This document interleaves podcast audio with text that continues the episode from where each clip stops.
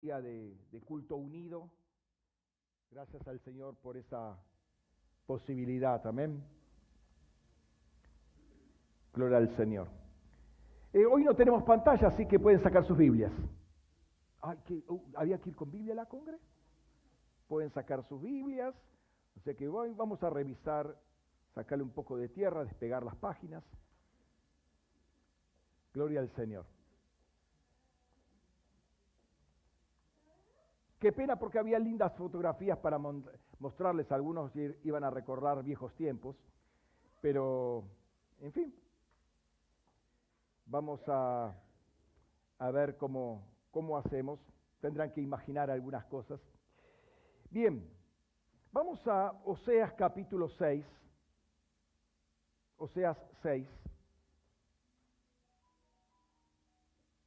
Eh, si pueden apagar los celulares les agradecería.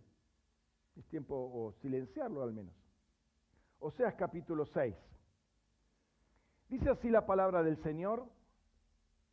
Venid, volvamos a Yahvé, porque Él desgarró, pero nos sanará. Él hirió, pero nos vendará la herida. Después de dos días nos, nos dará vida. Al tercer día nos resucitará y viviremos delante de Él. Conozcámoslos, pues, y sigamos adelante para conocer a Yahvé. Su salida es tan cierta como la aurora, y Él vendrá a nosotros como la lluvia, como lluvia tardía que riega la tierra. ¿Qué haré contigo, Efraín? ¿Qué haré contigo, Judá? Vuestra fidelidad es como nube tempranera, como rocío temprano que desaparece. Por eso los he hecho morir con las palabras de mi boca. Los he, perdón, los he trozado por medio de los profetas, y mi sentencia saldrá como la luz. Porque fidelidad quiero y no sacrificios, conocimiento del Elohim y no holocaustos. Ellos transgredieron mi pacto como Adán, y allí me fueron infieles. Galad es villa de malhechores, llena de huellas de sangre, como salteadores al acecho de un hombre. Así bandas de, sacerdotes asesinan por el camino a Siquem, cometiendo execrable maldad. En la casa de Israel he visto cosas horrendas. Allí se prostituye Efraín, allí se contamina Israel. Y también tú, Judá, ¿Quién es preparada la ciega? Por eh, cuando yo restaure eh, de la cautividad a mi pueblo. Después de la tremenda escuela que tuvimos, es complicado desde lo humano seguir adelante, o sea, con, con, qué seguir, ¿no? Pero rescato algunas cosas importantes que creo que son evidentes de esta escuela solo a la luz de las palabras eh, expresadas, ¿no? en primer lugar, es clara la continuidad que el Señor estuvo dando en la escuela con las palabras que hemos recibido en los últimos dos meses. Dígase o háblese de, la, de las riquezas de Cristo en el mes anterior y todo el tema de las cuerdas y de la adoración, del cántico nuevo en, el último mes, pero también surgió en intercesiones posteriores a la, convocatoria que está en línea con lo que el Espíritu Santo nos había mostrado en la adoración continental, la última, perdón, la penúltima que habíamos tenido, la adoración que tuvimos a fin de abril, y el ángel de la trompeta, ¿no? Eh, que sonaba esas cuatro trompetas, sí, que hablaba de los cuatro sellos que había que romper, el sello de orfandad, el de prostitución, el de esterilidad y el de gobierno o de gobierno y esterilidad. Y cómo salía el primer, la primera trompeta, el foco estaba dado en la primera trompeta que hablaba de un llamado que estaba haciendo para romper el sello de orfandad. Y, acá, en la, intercesión que tuvimos el martes para ver cómo estaban los cielos justamente después de la convocatoria, salió justamente esta, esta trompeta también, ¿no? Pero no podemos dejar de lado lo que el Señor nos permitió expresar, eh, experimentar, perdón, en la última eh, adoración continental, la de este miércoles, cosas que también se dieron en la intercesión del jueves eh, que tuvimos con el equipo ministerial, ¿no? Y voy a esto, una cosa es decir que, estamos, que, somos, que somos guiados por el Espíritu Santo, y es cierto, es una verdad fundacional, ¿sí? Dice en Romanos 8:14, porque todos los que son guiados por el Espíritu de Dios, estos son hijos de Dios. Así que es claro que somos guiados por el Espíritu Santo, lo aceptamos por fe primeramente porque no lo vemos al Espíritu Santo que nos, está, nos esté agarrando y nos esté llevando de un lado para el otro. Gracias. Gracias. Eh, pero eh, lo aceptamos por fe, pero una cosa diferente es cuando uno lo empieza a experimentar y sabe que realmente, wow, eh, está pasando, estamos yendo por un camino que ha sido trazado por el Señor, ¿no? Tendríamos que ser muy duros para no, no ver esto, ¿no?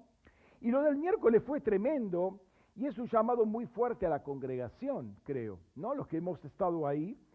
Eh, y justamente es otra confirmación que tenemos del Espíritu Santo como el nombre inclusive de la congregación a las naciones era lo, justamente lo que estaba hablando el Señor, caminando por esos senderos de justicia, le hablábamos a los árboles que eran las naciones. Entonces estamos transmitiendo una voz, una voz profética a las naciones, ¿no?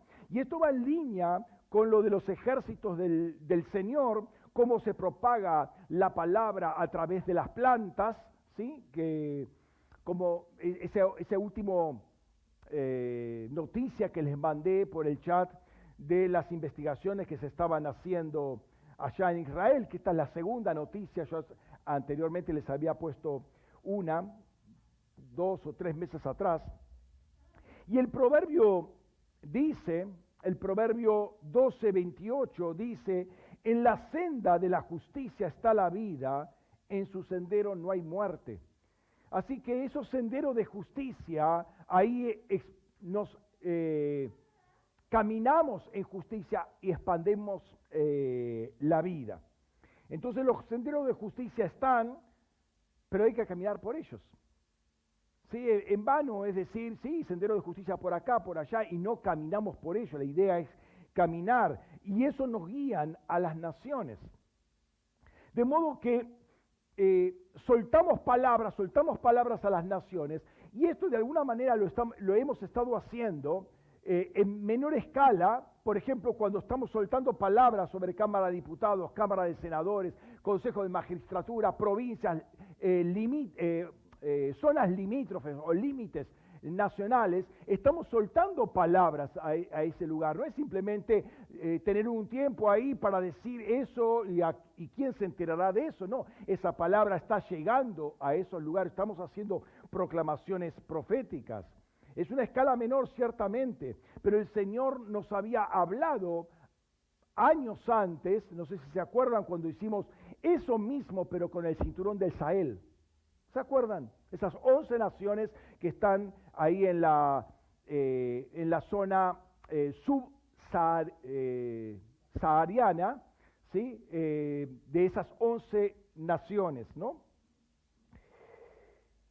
Ningún, ningún movimiento misionero importante, de peso, y algunos que no se conocen, ninguno empezó sin oración por una nación, sin una carga por una nación.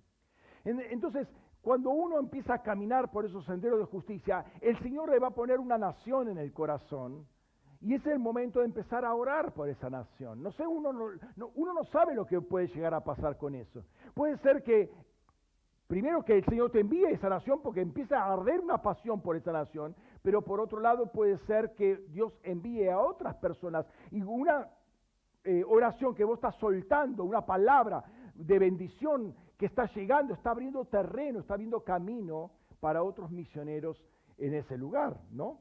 Así que te invito a caminar por esos senderos de justicia y soltar, cuando el Señor te ponga una nación en tu corazón, eh, soltar esas palabras. Son palabras que van a abrir puertas ciertamente. Y todo lo que digo es para que estemos atentos cómo Dios se está moviendo en este tiempo. No, no estemos estructurados mentalmente a como estábamos antes, como estábamos antes.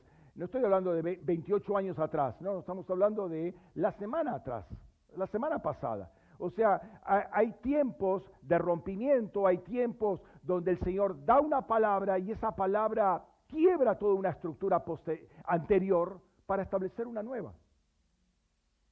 Creía que iban a estar contentos. ¿Sí? Justamente lo que pasó en, esta, este fin de semana pasado es, es se, se, cierra una etapa, se abre otra etapa. ¿sí? Y tenemos que estar conscientes de eso. Permitamos que el Espíritu Santo nos expanda por esos caminos en el raquía para establecer justicia, porque cuando estamos, estamos caminando por esos eh, ámbitos celestiales, estamos hablándole a tronos que están sobre naciones o, o grupos de naciones para tomar esos lugares que nos corresponde. Si un ángel lo hace esto, ¿cuánto más la iglesia? ¿Y cómo sé que un ángel lo hace? Porque está escrito en la palabra Apocalipsis 14, versículos 6 y 7 dice, vi otro ángel volando en medio del cielo que tenía un evangelio eterno para anunciarlos a los asentados en la tierra, es decir, sobre toda nación y tribu y lengua y pueblo, y que decía a gran voz, temed a Dios y dadle gloria, pues la hora de su juicio ha llegado. Adorad al que hizo el cielo y la tierra, el mar y las fuentes de las aguas. Y después viene un, un, segundo ángel que habla de la caída de Babilonia y un tercer ángel más.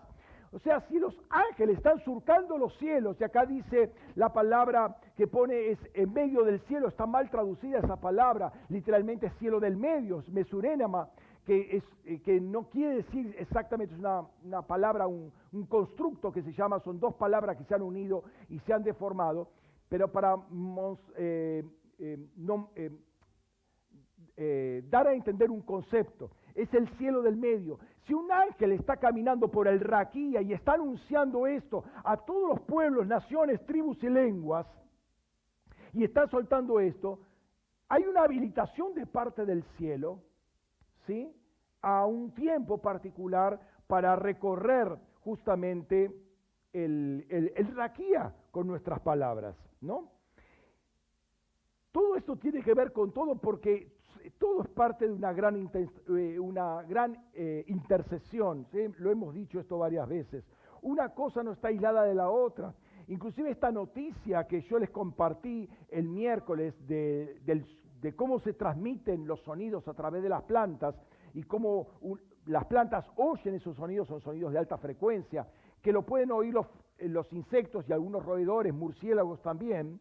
Entonces, ¿cómo una planta se transmite a, transmite a otra planta? Ya no por las raíces como se sabía que se transmitía, sino por ruidos que están haciendo. ¿sí? Y veíamos qué interesante, ¿no?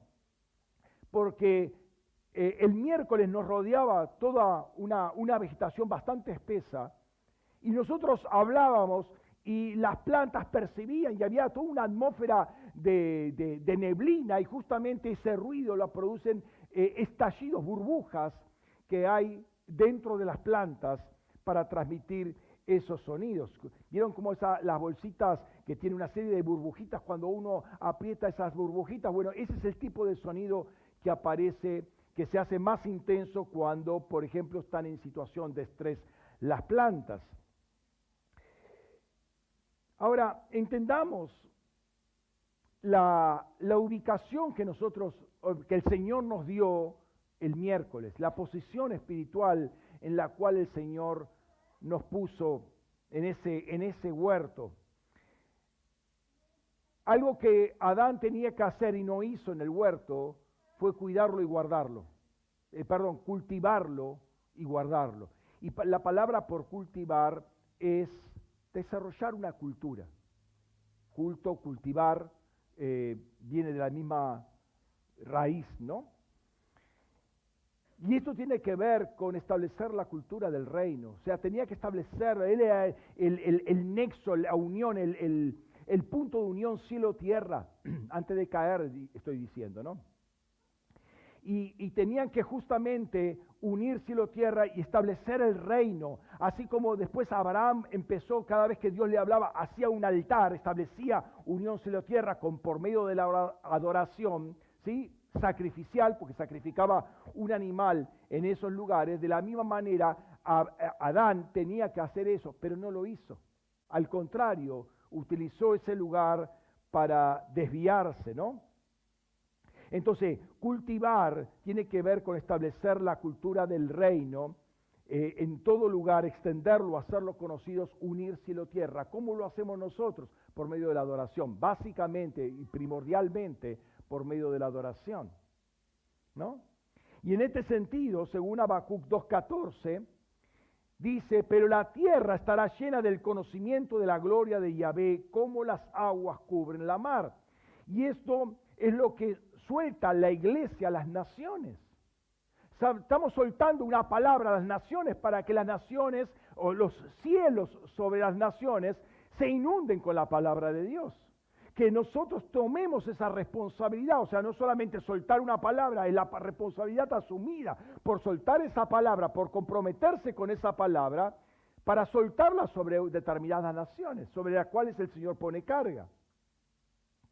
Entonces, desde esos senderos de justicia por lo que eh, el Señor nos enseñó a andar por causa de los ángeles de justicia, no sé si recuerdan los ángeles de justicia, ¿sí? Eh, nos hizo transitar o nos hace transitar por esos, eh, por esos lugares y recuerden que estábamos en una atmósfera de neblina muy agradable, pero húmeda al mismo tiempo, agua finalmente, que cubría todo el ambiente. Y notemos que la presencia de esa neblina, que cubría todo ese ambiente, era el agua que iban a necesitar las plantas para producir esos sonidos. ¿No?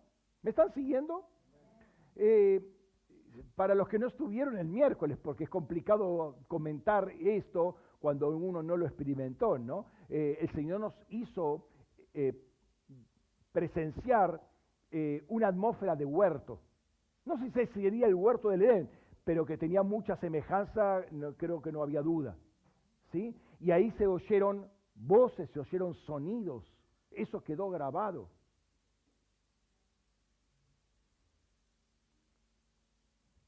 Pero como les digo, una cosa es compartirlo y otra cosa es vivirlo, ¿no?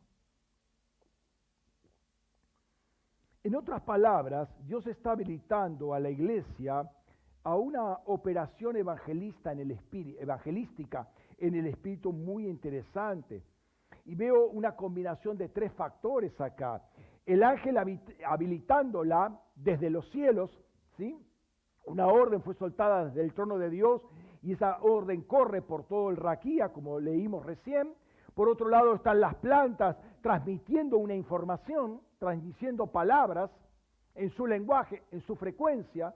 Pero por otro lado está la iglesia, tanto en los cielos como en la tierra, porque hay una iglesia acá en la tierra, pero estamos posicionados en los cielos, que está uniendo cielo y tierra. Entonces hay una combinación de tres factores y es lo que en algún momento habíamos visto, como les dije antes, con el cinturón del Sahel, ¿no? ¿Será tiempo entonces la pregunta? ¿Será tiempo para retomar ese tipo de acción evangelística? ¿Estará la iglesia preparada para andar por los ámbitos celestiales soltando palabra y evangelizando a esos lugares, hablando con la gente en el espíritu, o sea, yendo, transportándose y hablando como ocurrió en su momento? Y a la luz eh, de esto, quiero soltar eh, una, una palabra para que no volemos, digamos, por todo el mundo y descuidemos lo local, ¿no? Como decíamos, no me acuerdo cuál, en la vigilia. Entre paréntesis, una, una, buena cantidad de hermanos en la vigilia, gloria al Señor. Impresionante. Em, pero como decíamos en la vigilia, no podemos pretender eh, cuidar las puertas de, qué sé yo, de Irán, de Afganistán, de Australia y no cuidamos la propia puerta de la iglesia, ¿no? Este, parece un despropósito eso. Entonces, para que no volemos por todo el mundo, eh, justamente los, montes de los sábados y los domingos que están orientados al evangelismo en, en resurrección y en lomas, interceder en el Espíritu por las áreas que competen, soltar palabra donde uno va a ir a evangelizar, porque uno prepara ya el terreno, prepara la atmósfera del lugar, ¿sí? Y el Señor te va a dar alguna palabra específica para una, determinada persona en ese lugar. La vas a ver, la vas a ver en el espíritu primero y la vas a ver después en lo físico y ahí eh, va a ser la palabra contundente que no va a poder decir absolutamente nada, ¿no? Simplemente va a estar reconociendo que el Señor lo estaba, lo estaba visitando. Recordemos que en la, en la convocatoria se habló de evangelismo justamente, para ya salir de los cinco conceptos básicos propios de los evangelios, para extenderse a otros conceptos más profundos acerca de lo que es Jesús. Todo esto va en línea también con lo que el Señor nos compartió el jueves. Y acá es donde tendría que una cantidad de imágenes interesantes, eh, históricas. Algunos van a decir, pero esto ocurrió ayer. Bueno, ese es tema de cada uno, ¿no? Y nosotros estamos acostumbrados, justamente que trabajamos con, con audio, evitar que haya ruiditos, todos esos ruidos molestos, ecos, ¿sí? reverberancias, acoples y todas esas cosas, ¿no? Eh, nos gusta que el, sonido sea eh, justo, apropiado, y eh, algunas veces demasiados agudos hacen algo muy chillón, muy molesto, una voz más grave tipo FM es más, más aceptable al oído, ¿no? Entonces, a través de la historia surgió todo un desarrollo de los equipos de grabación y de reproducción. ¿no? El primero tiene que ver con el fonógrafo, fue trabajo de Edison, ahí por el año 1877 creo, ¿no? 1877. Tenía la imagen, no sé si lo recuerdan algunos, pero tenía la imagen ahí para refrescar la memoria. A los 10 años apareció el gramófono, ¿sí? O sea, un trabajo eh, mejoraba, mejoraba ya, aparecía el disco, el disco de 78 revoluciones. ¿Disco de qué estás? ¿Del CD? No, no, el disco de pasta de 78 revoluciones. ¿eh? ¿Eh? Eso se fue perfeccionando con el tiempo ¿sí? Bajó 45 revoluciones por minuto, minuto hasta 33 revoluciones por minuto. No sé para el de 16 revoluciones por minuto para qué servía, ¿no? Porque era muy lento y, las vibraciones del motor se hacían sentir. O sea, para palabras sirve, para música no servía. Em, para 1920 se empiezan a perfeccionar, empiezan a aparecer los amplificadores valvulares, las válvulas así, bien gordotas, Em, entonces se empiezan a introducir los micrófonos.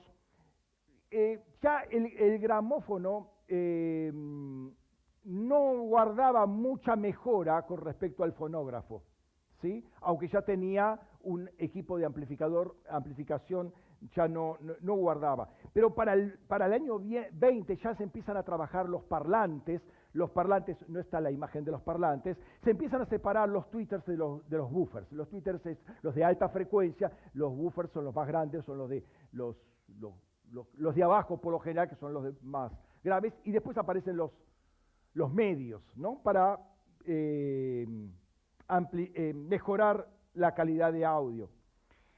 En la Segunda Guerra Mundial, los alemanes desarrollan lo que se va a llamar alta fidelidad, hi-fi, ¿sí? IFI, ¿sí?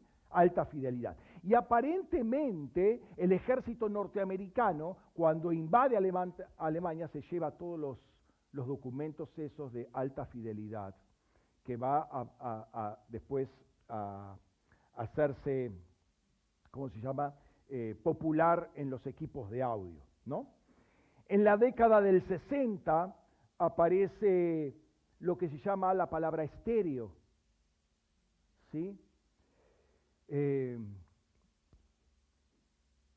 es interesante porque esa palabra estéreo viene de estereoma, que es la palabra, porque la palabra griega con la cual se traduce raquía. que quiere decir firme, fuerte.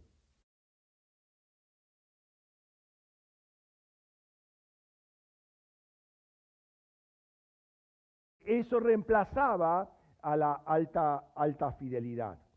En la década del 70 empieza la electrónica de consumo, ¿sí? donde todos tienen que tener su... Antes era la bandeja tocadisco, la bandeja tocadisco que eh, al principio era todo un mueble grande con todo el amplificador abajo y los parlantes todos juntos, después se empiezan a separar en módulos separados, ¿sí? Eh, se empieza a ser muy sofisticado, inclusive con líneas estroboscópicas como para ver eh, la sofisticación bien, a ver si está justo bien balanceado a la velocidad, inclusive el brazo con la púa empieza a estar separado con tres puntitos para que esté justo balanceado, con todo un contrapeso regulable, sea, mucha sofisticación, ¿no? Em, en la década del 70 también aparece eh, lo que fueron las tres vías, o sea, de un parlante pasó a, dos parlantes el sistema estéreo, pero después se acopló a un parlante invisible, un tercer parlante, o sea, vos podías escuchar de un parlante, dos parlantes y una, y una em, eh, acople de los dos parlantes para escuchar un tercer parlante invisible, pero escuchabas justo en el medio. De eso pasó al sistema cuadrafónico, el sistema surround. ¿Se acuerdan la película bueno, no se van a acordar. Bueno, algunos sí se van a acordar, pero no la quieren recordar porque van a decir que son bastante viejos. Pero la película Terremoto, estoy hablando de una población muy joven, evidentemente, donde se instalaba en, en los cines, cines, ¿qué es eso?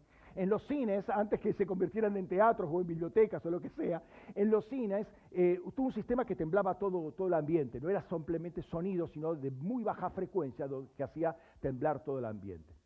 Se inauguró en los cines acá, al menos en la Argentina, con la película Terremoto, estamos hablando creo de la década del 70. Ah, no, por eso, pastor, si yo, soy millennial. Sí. Eh, el sistema cuadrafónico es el antecesor del 5.1, que es, por ejemplo, el que tiene esta cámara. Que es viejo ya, es un sistema ya viejo. ¿sí? Después apareció el magnetófono, década del 70, creo. El, magnetófono, ¿qué era? Era primero un cable, pero después inmediatamente se hizo una cinta donde eh, tenía partículas de hierro que ya a, diferencia de la bandeja tocadiscos, ya no había una púa que tocaba el surco y obviamente una, punta, una púa metálica o de cerámica eh, iba gastando el surco, porque el surco era relativamente blando. Entonces ahora era una cinta magnética con partículas de hierro en su interior que se grababa y había un electroimán que recibía eso y transmitía el sonido. Los famosos grabadores, ¿no? Técnicamente es el magnetófono que se fue perfeccionando, hubo mucho desarrollo y eh, primero unos discos, unos carretes grandes, también se utilizó en computación. Y después apareció el famoso cassette. ¿De qué me está hablando, Pastor? Ya, ya lo conoces el cassette, no me digas que no, no conoces el cassette. Eh, y aparecieron caseteras, ¿sí? Apareció el radio cassette, era monstruoso así de grande, pero tenía la casetera. Después apareció la doble casetera, ¿sí? Para grabar uno a otro, ¿sí? Como se recuerda, todos están riendo porque todos se acuerdan de esos aparatos, ¿no? Eh, pero después apareció el CD. Y ya eso fue un cambio radical. ¿Por qué? Porque ya no había algo que tocara la superficie ni una puga, ni un electroimán que con el tiempo también se va desgastando porque hay, una, hay un acople de, de frecuencias, sino era un instrumento óptico. Y apareció el malogrado Disman, que duró poco, porque al poco tiempo apareció el MP3 y el reproductor de MP3, ¿sí?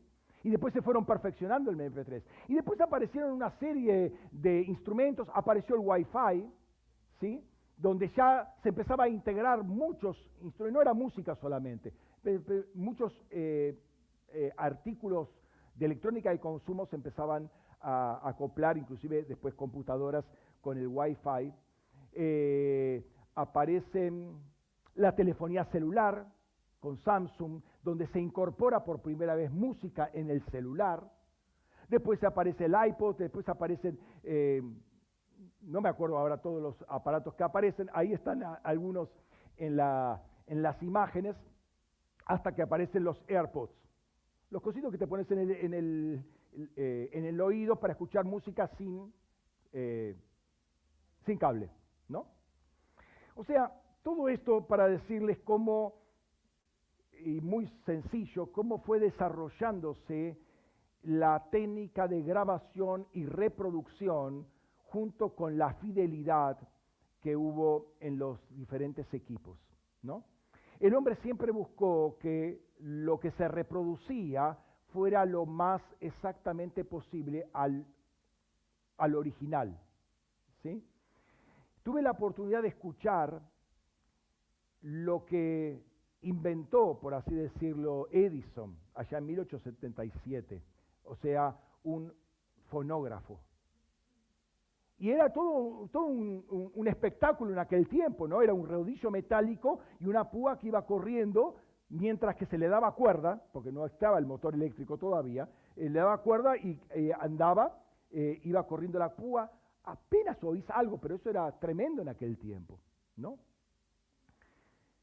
Pero cómo se fue perfeccionando para, sobre todo los audiófilos, para buscar la mayor exactitud, lo que se llama en, audio la fidelidad, la mayor fidelidad posible. Obviamente un trabajo humano. Este brevísimo resumen del desarrollo de una mejor fidelidad en grabación y reproducción de sonidos es lo que la tecnología ha estado haciendo y sigue haciendo, va a seguir haciendo.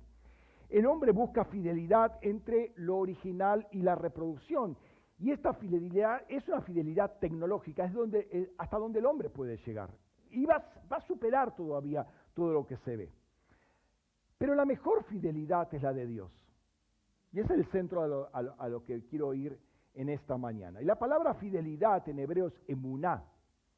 Y emuná es una palabra que tiene que ver con firmeza, seguridad.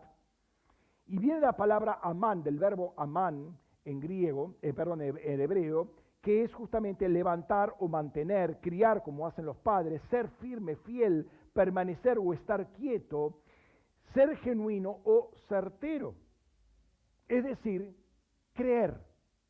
El verbo amán es creer finalmente. Y es interesante que la primera vez que aparece este verbo es con Abraham, padre de la fe. Dice en Génesis 15:6, y creyó Amán a Elohim y le fue reconocido como justicia. Y creyó, Amán es la palabra que ahí aparece.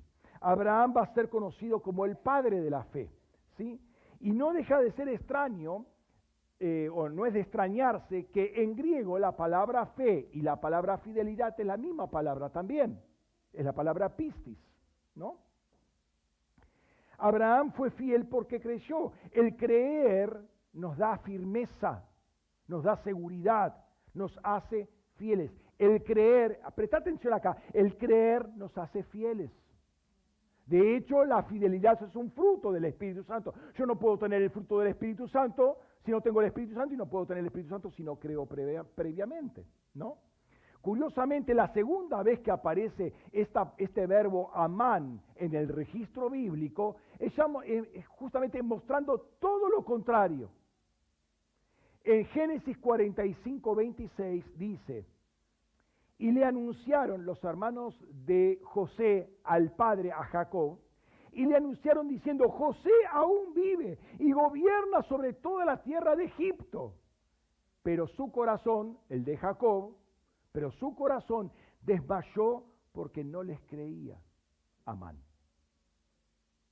Por un lado, Amán, o sea, creer te hace fuerte, te justifica, te establece en lugares altos, en, los celestiales, pero el no creer hace que tu corazón te, te sacuda por todos lados y quedes totalmente perturbado. Entonces, por lo general, ustedes van a escuchar eh, decir en ámbitos académicos que el creer es de gente débil. que eso es para los religiosos. Pero nosotros los científicos, los que creen que son fuertes, nosotros somos, somos fuertes porque razonamos, porque pensamos, porque meditamos, porque sacamos conclusiones, por eso somos fuertes. Bueno, la Biblia me dice todo lo contrario. El que es fuerte es el que cree. Porque cree en lo que Dios dice y eso es más fuerte que cualquier hombre. Porque cuando vos no crees, bueno, tu, corazón empieza a dictar la, tu caminar. Vas a estar con la debilidad y los, tambaleos de tu corazón. Vas a estar manejándote por tus sentimientos y te, se te va a venir el mundo abajo. Cuando uno no cree, se le viene el mundo abajo. Entonces no es el que, ah, mira, por más razonamiento y genio que sea, mira como algunos genios terminan destrozados psicológicamente, matrimonialmente, familiarmente, terminan destrozados. ¿Para qué te sirve tener un, cerebro tan grande que después te, vas con una mujer, te vas con la otra mujer, tus hijos te terminan la droga? ¿Para qué te sirvió el cerebro grande? La escritura dice que el fuerte es el que cree, mientras que el que no cree es fácilmente sacudido porque finalmente eh, las emociones van a sacudir todos los pensamientos por firmes que creas que están. En definitiva, nosotros somos mucho más fuertes, mucho más estables cuando creemos que cuando no creemos. ¿No?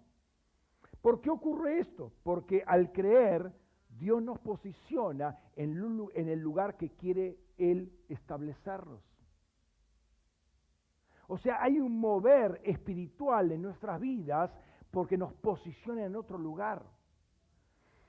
Cuando al, creer, digamos, nosotros le permitimos a Dios actuar.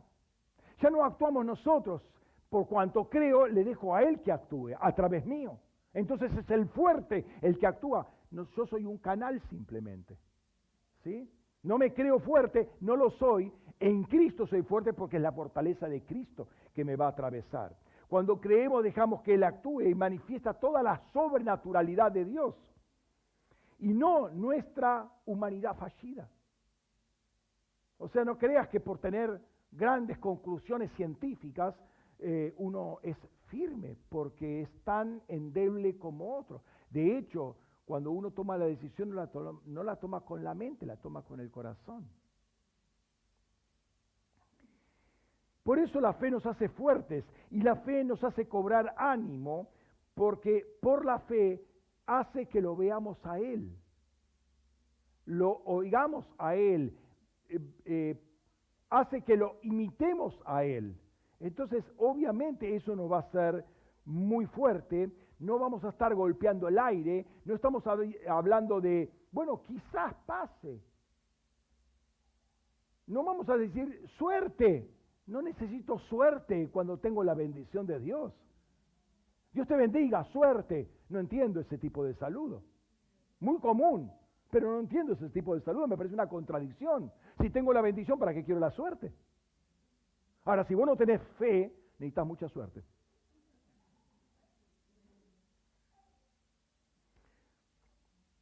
Una cosa es ser guiado por tus pensamientos, otra cosa es ser guiado por el Espíritu de Dios, ¿no? Ahora bien, Dios muestra su fidelidad con nosotros, ¿sí? Al crearnos a su imagen y semejanza. Noten ahí el, el diseño original, Dios, la reproducción, nosotros. Dios no nos crea aproximadamente a su imagen. Dios no nos crea casi como su imagen y semejanza, nos crea a su imagen. O sea, el trabajo reproductor de Dios en nosotros es perfecto. No se equivocó en absoluto. Estamos hablando de diseño. No se equivocó en absoluto. Dice que Dios nos creó a su imagen. ¿sí? Y cuando venimos a Cristo, dice Efesios 4:24, y os vistáis del nuevo hombre, el cual en la semejanza de Dios ha sido creado en la justicia y la santidad de la verdad.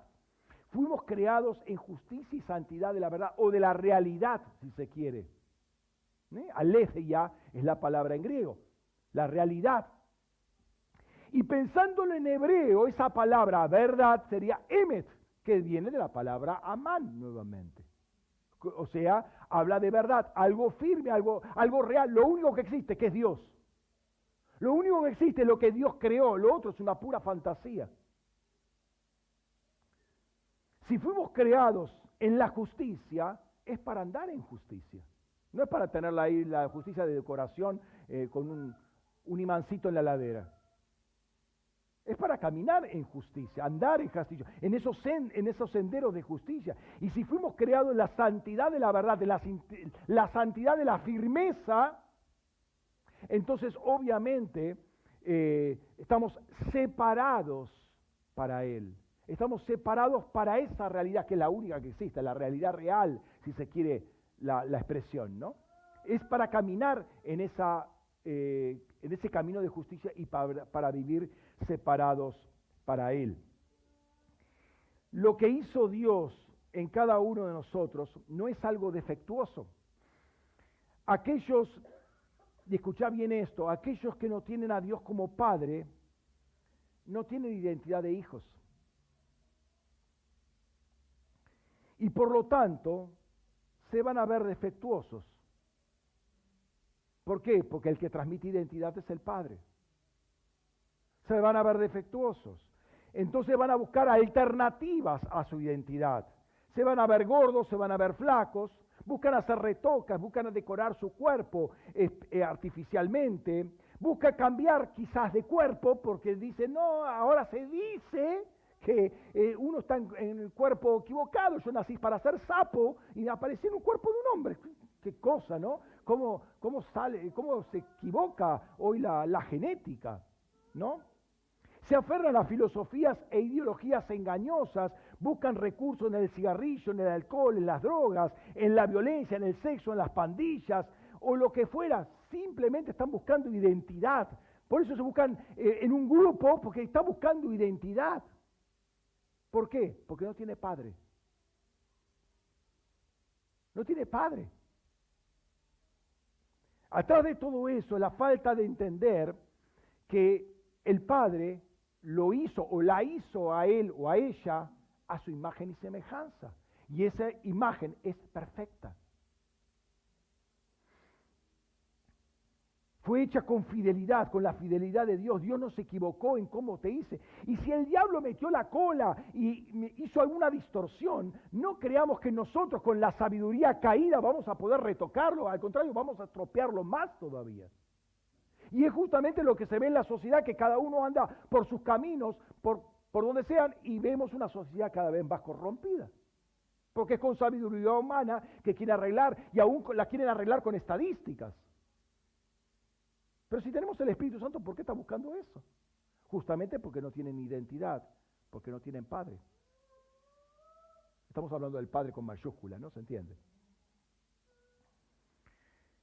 Cuando Dios le mostró el diseño a, a, Moisés del tabernáculo, le dice, haz exactamente, se lo dice Dios a Moisés, haz exactamente como te lo he mandado.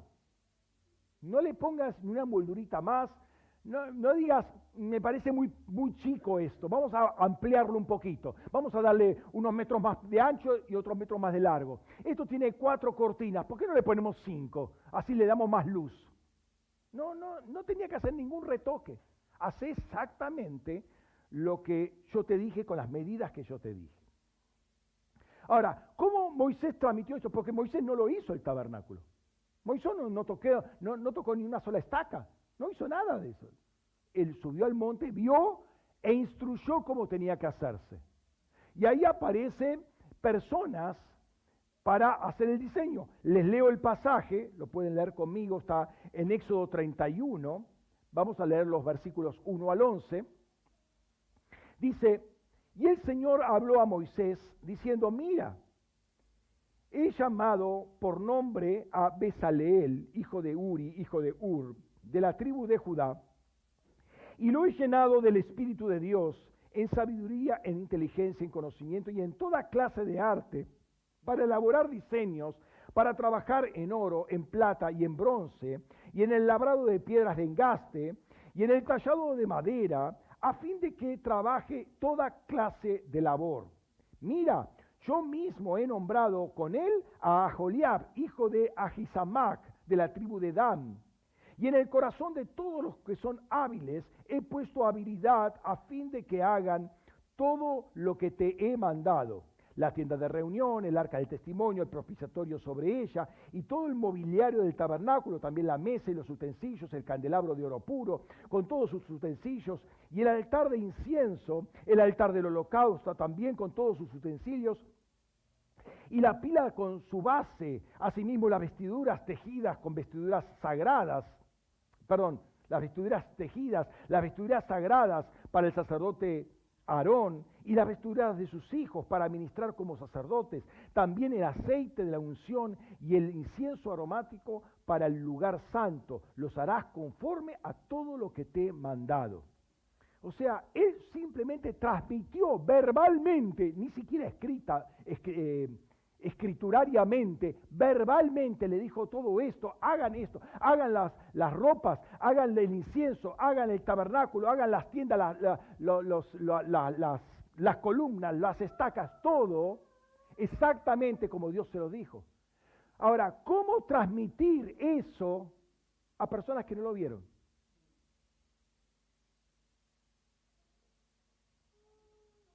Es muy complicado, si no imposible. Porque Dios le dice exactamente como yo te mandé, no aproximadamente.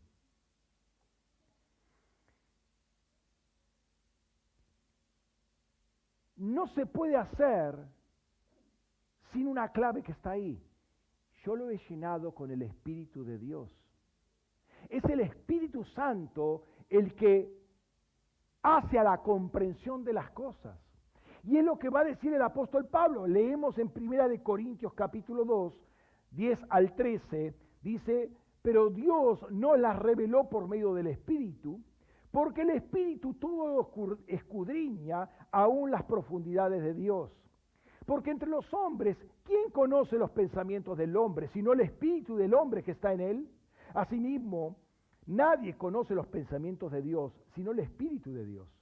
Y nosotros hemos recibido no el Espíritu del mundo, sino el Espíritu que viene de Dios, para que conozcamos lo que Dios nos ha dado gratuitamente, de lo cual también hablamos, no con palabras enseñadas con sabiduría humana, sino con las enseñadas por el Espíritu, combinando pensamientos espirituales con palabras espirituales.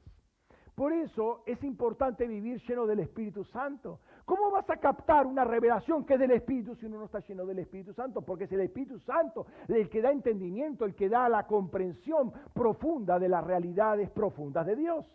¿Me estás siguiendo? A Besalel y a Joliab era imposible que pudieran eh, diseñar todo lo que Moisés le decía si no tenían el Espíritu de Dios que interpretaba las palabras o la, que eran el reflejo de la visión que había recibido. El problema es cuando nosotros queremos razonar la palabra impartida. Ahí, ahí caemos, ahí la vamos a pifiar. Le vamos a poner un retoquecito nuestro, ¿no? Creemos que lo mejoramos, pero lo empeoramos. Debe ser recibida porque es luz que se transmite a nuestro espíritu. Recuerden que la más alta fidelidad se consiguió cuando se pasó de lo analógico a lo digital, cuando era una luz que brillaba sobre una superficie plateada, como era, del disco, del, del CD, y reflejaba, y ahí ya no había distorsión. Entonces, es la luz la que se imparte a nuestro espíritu. Nuestro espíritu reconoce luz. Eso es lo que va a dar la correcta información, llámese revelación. ¿No? Eso alumbra nuestro ser. Y lo, hace, y lo que hace Dios lo hace perfecto. Esta, esta transmisión va a lograr transformar nuestro ser. Así como cuando se graba un CD, se graba por fuerza de luz. La luz marca la superficie electrónicamente, ¿sí? mecánica cuántica de por medio, marca el, eh, la, sustancia y después se puede reproducir coherentemente. Entonces, para restaurar todo, la que, todo lo que la tiniebla marcó, deformó en nosotros, tenemos que recibir la luz a nuestro espíritu. No lo va a hacer un tatuaje, lo va a hacer el Espíritu de Dios. No lo va a hacer un piercing, lo va a hacer el Espíritu de Dios. La luz que alumbra la tiniebla que hay en nuestro interior va a ser justamente el Espíritu que va a transformar toda nuestra vida. No vamos a mejorar nuestro ser con cosas artificiales creadas por cultura humana si todas las culturas están caídas. ¿Cómo vamos a tratar de mejorar la cultura? O mejorar nuestra persona con cultura. No, no es que el culto, el hombre culto, la mujer culta es más, está más perfeccionado que el ignorante. No, los dos son pecadores, uno será con cuello y corbata, el otro con chancletas, pero los dos son pecadores y los dos son imperfectos. Y no se puede mejorar ni con una cultura ni con la otra lo que está marcado en el espíritu de la persona. Solamente el espíritu lo puede hacer, en el corazón de la persona. No lo va a hacer una ideología progresista, como se llama progre a toda la basura que está dando vuelta por, por internet y demás, ¿no?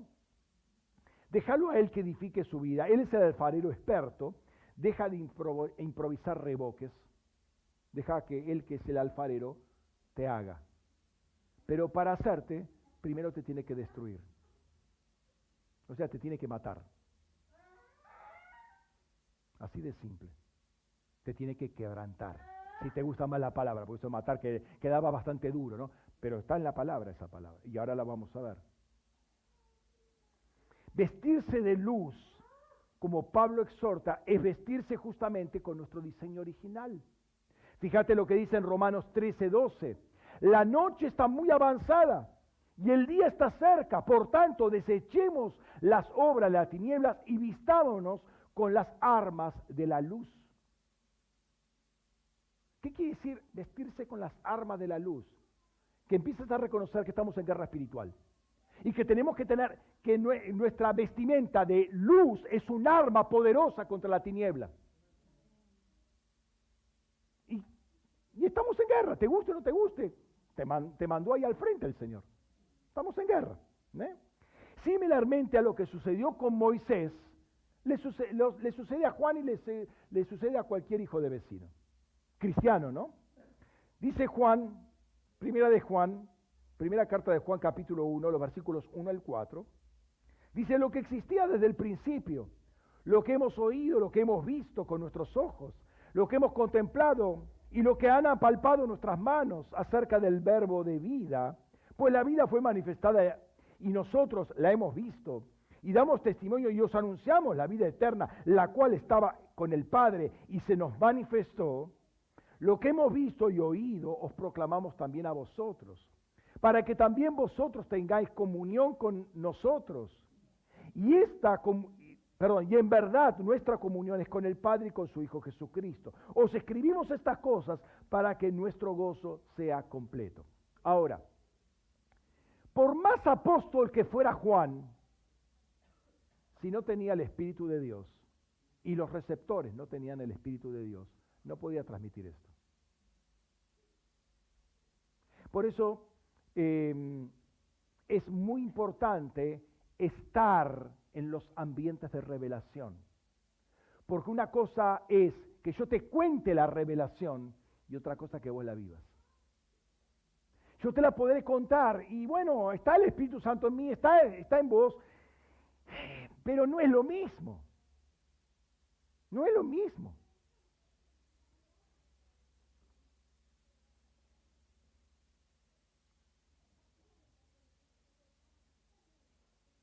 Esas palabras eh, para que nos saquen de un lugar de tiniebla y nos pongan en el, en el reino de su hijo, del Hijo de su amor, como dice en Colosenses 1.3, requiere una acción sobrenatural, no es sapiencia humana, no es ciencia y conocimiento humano, no es habilidad humana, no es año de ministerio tampoco, es Espíritu de Dios.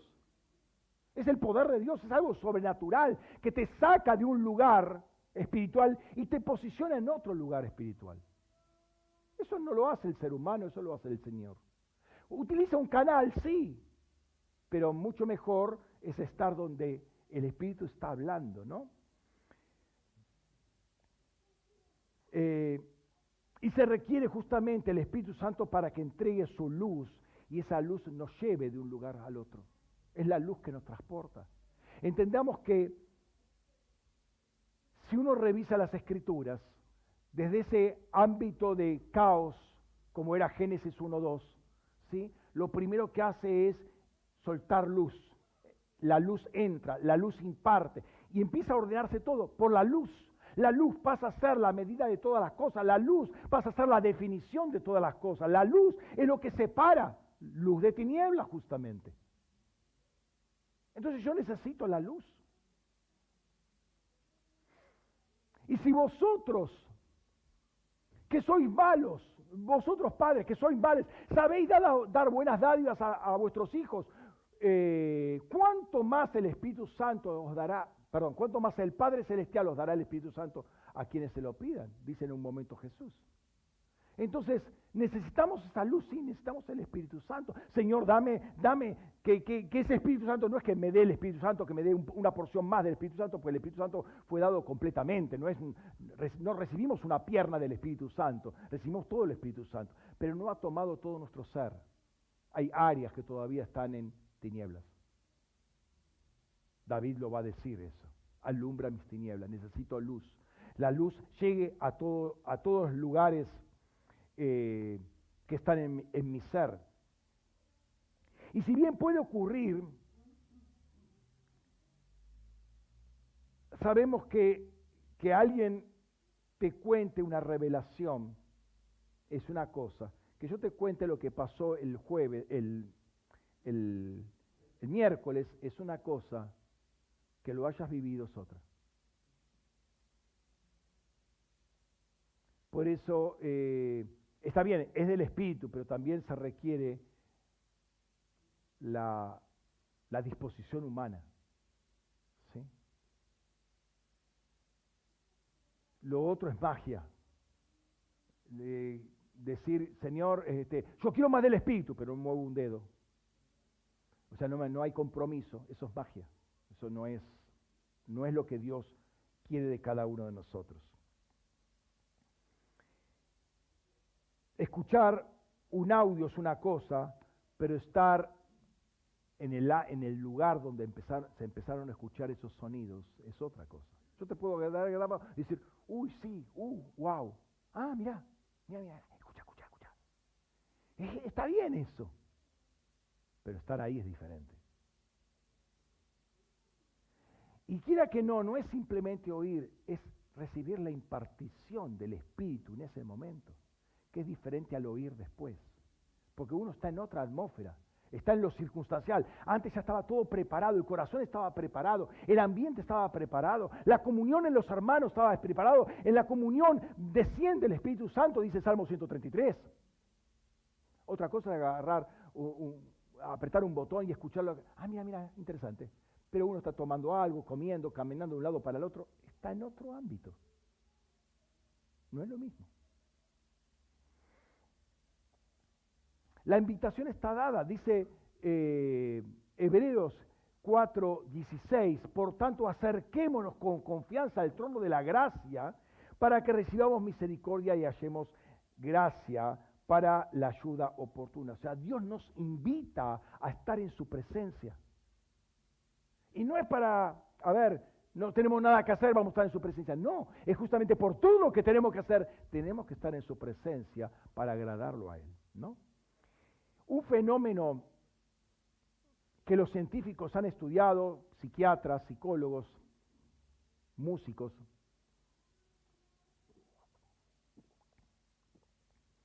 han estudiado lo que se llama sinestesia. Sinestesia es la habilidad que algunos arguyen tener que pueden relacionar sonidos a colores. ¿Sí? En otras palabras, audio a luz es común ver en músicos profesionales decir, eh, hace una tonalidad más verdosa. No, más azulada la necesito. Pone un poco de rosado. Eh, claro, esto parece una locura, ¿no? Está, está aspiradito, ya no sabe de lo que está hablando. Pero los músicos pueden verlo, algunos músicos, esta, esta capacidad que les comento que se llama sinestesia, ¿no? Se ha, estudiado, tengo algún libro en casa sobre ese tema, pero es muy interesante ese aspecto, porque está relacionado, está relacionando lo, auditivo a lo visual, que son dos ondas, si vamos a la, parte eh, físico-matemática, son dos ondas completamente diferentes. Una es una onda mecánica y otra es una onda electromagnética. Una necesita una, eh, un medio para donde, por donde propagarse, la otra no necesita ningún medio. ¿no? Ahora, David habla de esto. Fíjense, Salmo 119, 130 dice, la abertura de tus palabras alumbra. Hace entender a los simples. O el más conocido, Salmo 119, 105, lámpara es a mis pies tus palabras y lumbrera para mi camino. O sea, la palabra que es algo hablado, porque antes no estaba escrita, era algo hablado, trae luz.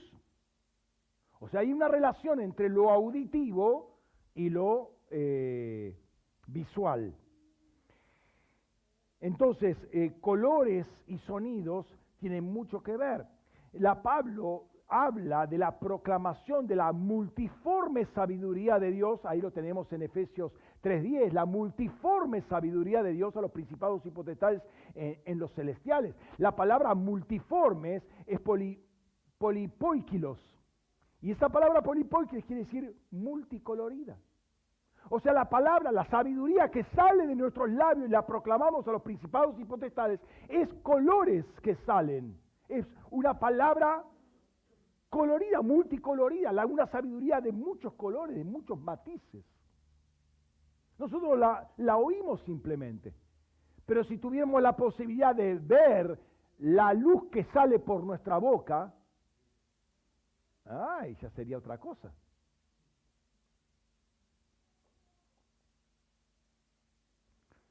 Repasemos el texto que vimos la vez pasada, que también surgió en Pentecostés. Salmo 149, 5 al 9. Dice, que los santos celebren su gloria, que canten con regocijo desde sus lechos, que enaltezcan a Elohim con sus gargantas y en su diestra sostengan la espada de doble filo, para tomar venganza entre las naciones y dar castigo a los gentiles, para aprisionar a sus reyes con grilletes, a sus reyes con grilletes y a sus nobles con cadena de hierros, ejecutar la sentencia será honra de todos sus santos. Aleluya.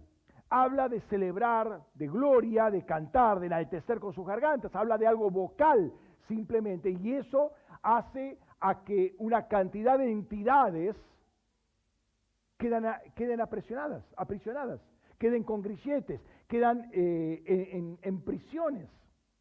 Y habla también de la espada de dos filos en la diestra. La diestra es la figura de autoridad. Pero esa diestra no es eh, una, una diestra física, es la palabra de autoridad que sale de nuestros labios y se ata por medio de la palabra a todas estas entidades. Hay una transmisión de sonidos que, como dijimos, es la voz del Señor.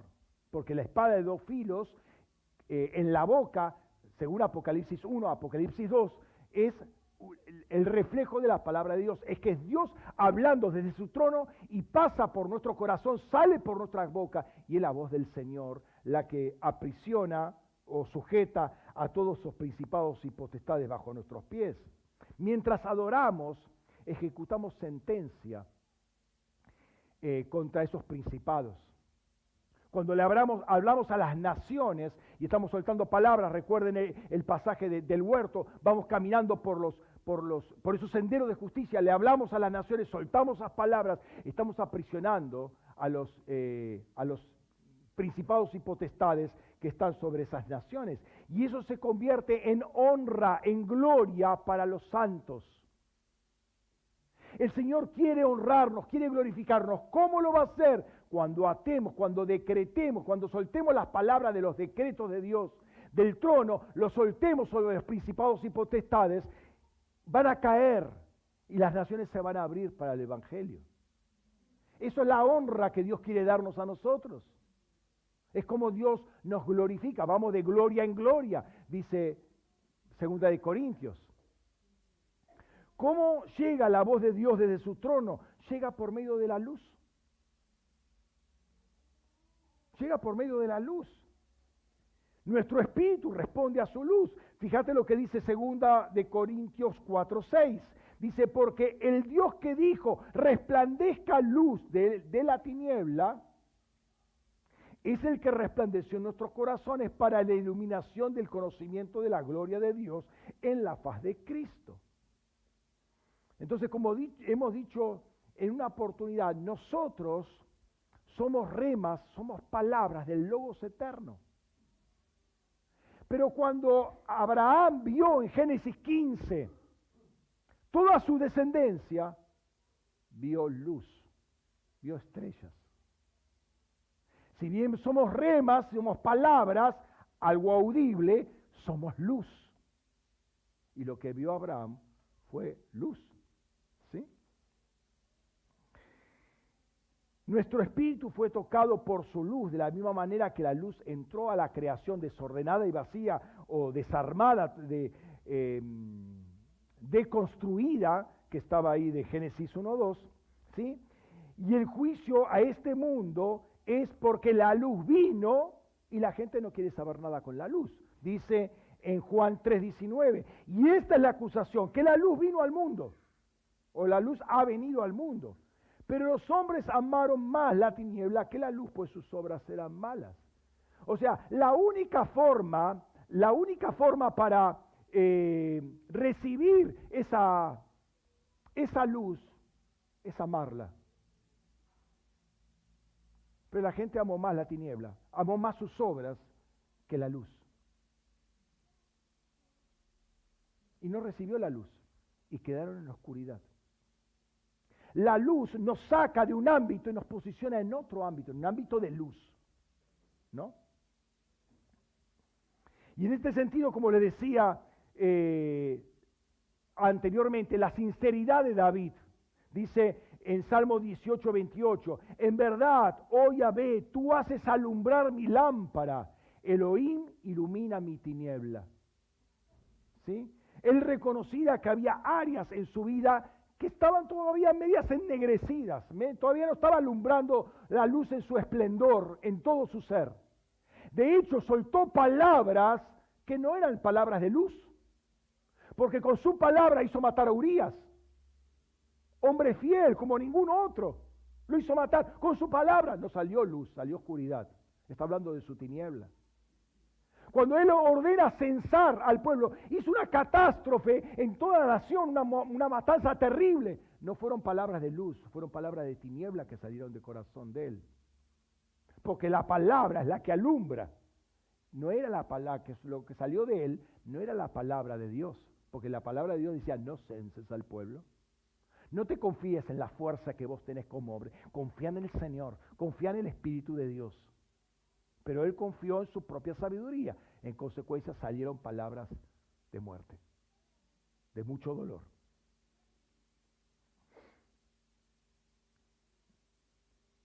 Entonces veamos un poco el pasaje con este trasfondo, con esta introducción. Eh, veamos el pasaje este de Oseas. No voy a leerlo todo, porque en rigor este pasaje se extiende a todo el capítulo 7, porque sigue hablando de toda la idolatría y todos los pecados de Israel y de Judá. Me quiero concentrar en las palabras de Dios, ¿no? Lo que dice Dios, que son los primeros siete versículos. Entonces, a partir justamente del versículo 8 eh, o 7, eh, comienza a mostrar todo lo pecaminoso que había en Israel y en Judá. El primer versículo es un intento, oh, perdón, corrijo. El primer versículo es un llamado. Eh, chicos, por favor, ¿pueden quedarse quietos? ¿Alguien, por favor, puede eh, sujetar a esos chicos?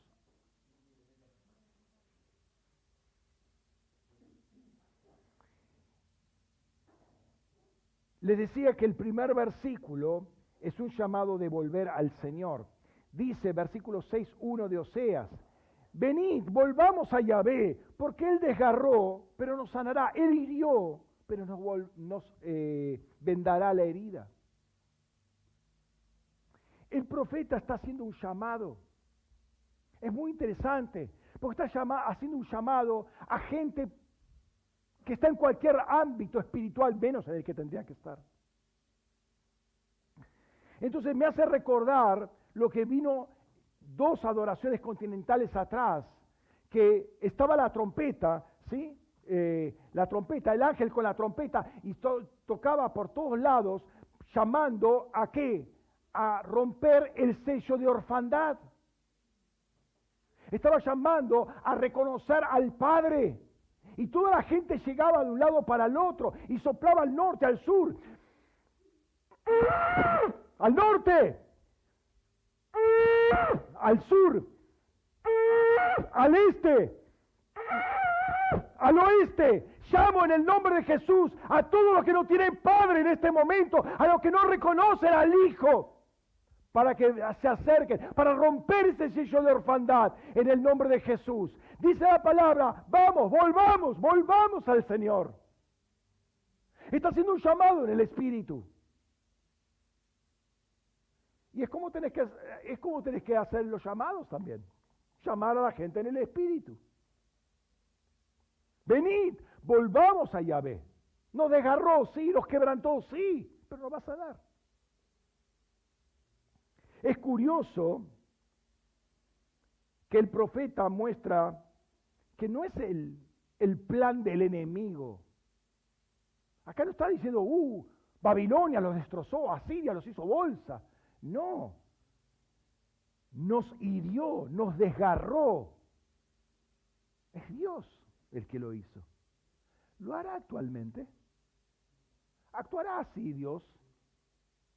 ¿O cambió de Dios de modalidad? ¿Se hizo buenito ahora? ¿Cómo es que Dios hizo esto? ¿No? ¿Cómo funcionan las palabras proféticas y la luz que emiten en función del corazón receptor? Si el corazón ama la luz o ama la tiniebla. ¿No? El versículo 2, ya voy a contestar esto. El versículo 2 tiene todo un aire profético mesiánico que habla de la obra de Cristo. Dice, después de dos días nos dará vida, al tercer día nos resucitará y viviremos delante de Él. ¿Cuántos se identifican con este versículo? Hola, ¿estoy hablando a cristianos? Amén. ¿Resucitaron al tercer día? Amén, amén, dígalo con seguridad, hermano. Resucitamos junto con Él. Él resucitó el tercer día, yo resucité también junto con Él. Así que con seguridad, con firmeza, con fidelidad, ¿no? Después de dos días, es decir, al tercero, nos dará vida y viviremos delante de Él. ¿A dónde estás viviendo hoy? Delante de Él. ¿Cuándo? ¿Cuando estás en el culto? ¿Cuando estás en la cocina? Sí, en el culto, en la cocina, pegándote una ducha, durmiendo. Eh, siempre estamos delante de Él es para vivir delante de Él. Él nos salvó para vivir 24/7 delante de Él. Punto. ¿Para qué? ¿Para de, vez en cuando estemos delante de Él? No. 24/7 delante de Él. El pecado es que eh, evitaba que nosotros podamos estar delante de Él. Era el velo ese que estaba en nuestra mente, ese es el velo del tabernáculo, esa famosa cortina, que se parte justamente cuando Cristo muere, ¿sí? El velo que estaba en los corazones, dice Pablo, en 2 de Corintios 3, 14 al 17, dice, pero el entendimiento de ellos fue embotado, porque hasta el día de hoy, sobre la lectura del viejo pacto, permanece el mismo velo no descorrido, que en Cristo se desvanece. Y aún hasta el día de hoy, siempre que se lea Moisés, un velo está puesto sobre el corazón de ellos. Pero cuando alguno se convierte al Señor, el velo es quitado, porque el Señor es el Espíritu. Y donde está el Espíritu del Señor hay libertad. O sea, no es solo un velo, es una cárcel. Y no crea que por leer la escritura, porque acá está el caso, por leer la escritura uno está libre. No, puede estar leyendo la escritura y estar encarcelado y tener un velo puesto y no ver absolutamente nada. Aparece acá. El tema es cuando se conviertan al Señor. Ese velo se va a quitar. O sea, uno va a estar en una realidad, ¿para qué? Para estar delante de la presencia de Dios. ¿Cuándo? Todo el tiempo. de acá a la eternidad y por toda la eternidad, vas a estar en la presencia de Dios. Pero desde el momento que uno se convierte, está en la presencia de Dios. Ahora, ¿para qué voy a estar en la presencia de Dios? ¿Para seguir viviendo como antes?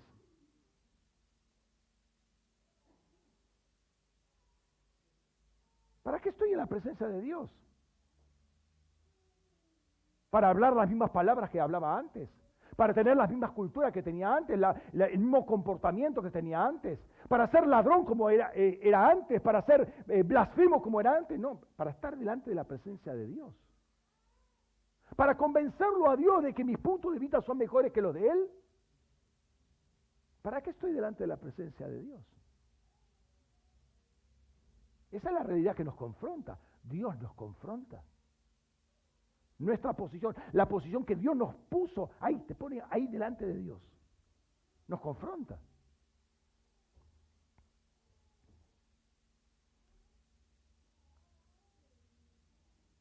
Notemos que esta gente, de la cual habla Pablo,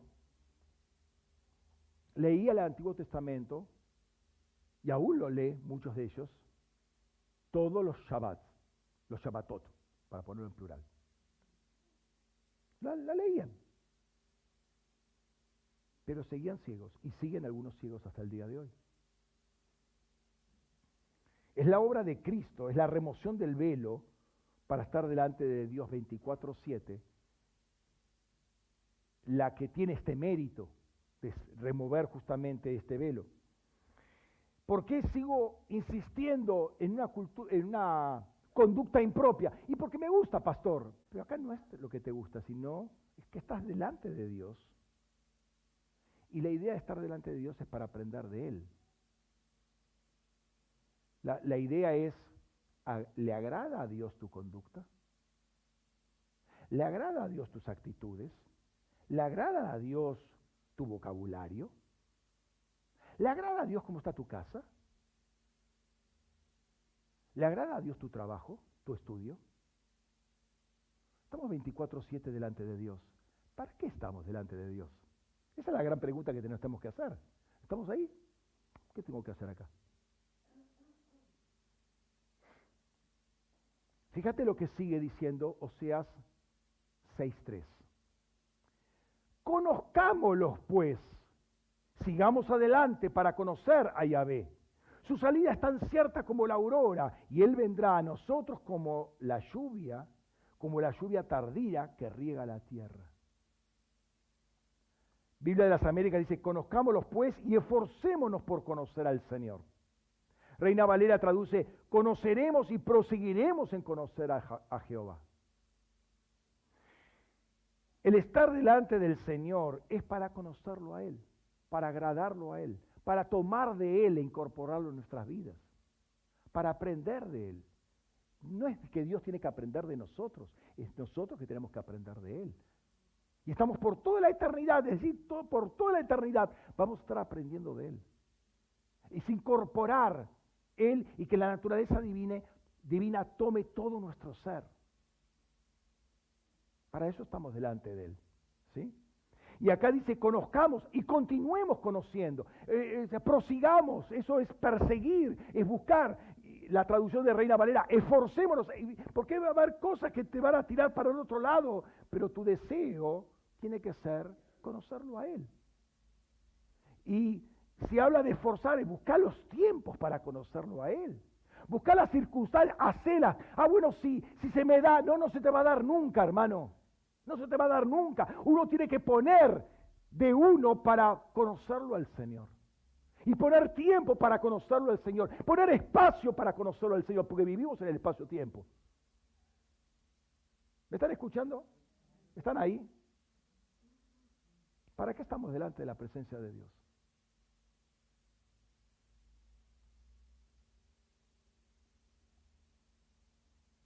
Cuando tenemos una relación matrimonial,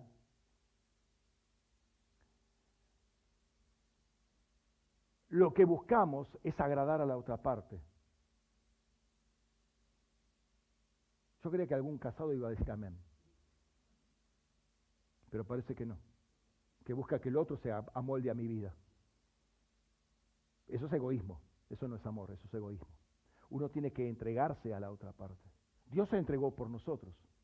Por eso se dice que nos amó primero. Ahora nos corresponde a nosotros entregarnos a Él. Eso se llama compromiso, eso se llama responsabilidad, eso se llama estar delante de Él.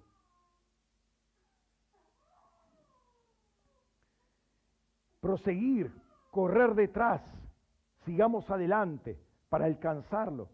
Hay una promesa, la luz va a salir, la lluvia va a caer, la tierra va a ser regada. Hermano, si vos estás seco, la tierra va a ser regada, tu tierra va a ser regada y cuando es regada tu tierra va a haber fruto. O sea, ¿cuándo uno va a ver fruto? Cuando está delante de la presencia de Dios. Si está seca la tierra, hermano, ponete delante de la presencia de Dios y aprende de Él. Tan cierto como, como que Dios vive, eh, el sol va a salir, la lluvia va a caer, la tierra va a dar su fruto, va a ser regada. Si estás viviendo en oscuridad, presentate delante de, de Él. Vas a ver cómo la luz va a amanecer en tu vida. Estamos delante de la presencia de Dios para conocerlo a Él y no para continuar con nuestros propios caprichos. Es para conocer sus gustos y agradarlo y no para convencerlo a Él de los nuestros. ¿Sí? Es para que el reino venga y no que nuestra cultura suba y trate de cambiar los cielos. Pero el versículo 4 pone foco en lo que estamos diciendo. Dice, o sea, 6.4, dice, ¿Qué haré contigo, Efraín? ¿Qué haré contigo, Judá? Vuestra fidelidad es como nube mañanera, como el rocío temprano que desaparece. Hasta el punto. ¿Qué pasó con tu fidelidad? Hmm. El problema de Israel y de Judá era la fidelidad, que no era tal, era una fidelidad de labios. Ay, sí te amo, me comprometo contigo, hasta la muerte. Como como Pedro, sí, no, yo, otros te van a negar, yo jamás. Qué interesante que esas declaraciones se hacen justamente delante de la presencia de Dios. Eso Pedro no se lo dijo a un vecino y el vecino vino a otra persona y a otra persona y recién le llegó a Cristo. No, se lo dijo en la cara a Jesús. No te voy a, no te traicionar jamás. Otros lo pueden hacer. Yo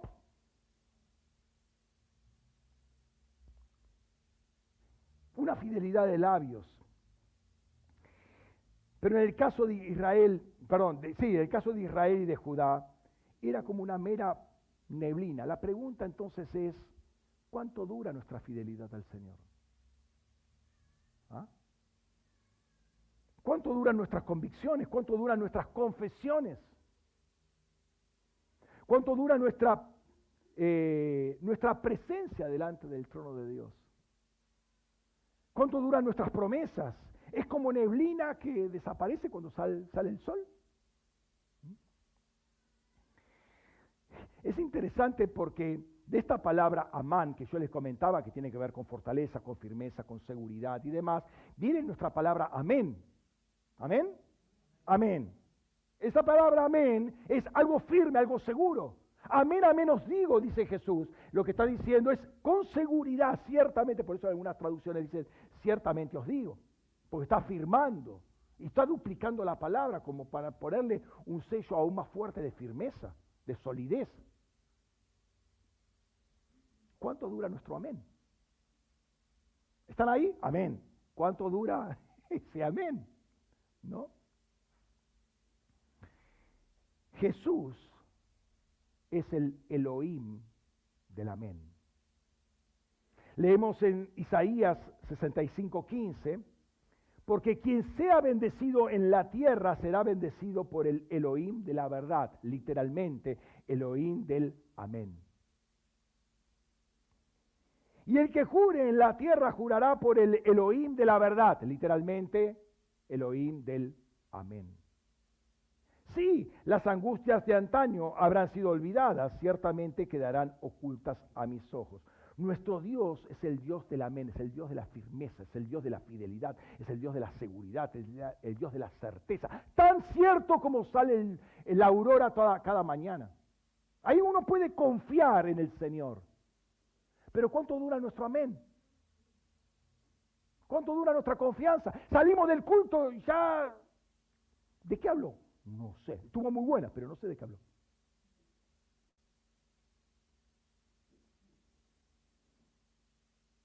Y si estamos delante de Él, es nuestra oportunidad para tomar de su fidelidad e incorporarla.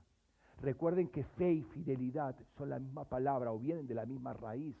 Yo no puedo, si yo creo en Él, estoy tomando, estoy siendo impartido por, su fidelidad para tomar de su fidelidad y ser fiel. Recordemos que fidelidad es un fruto del Espíritu.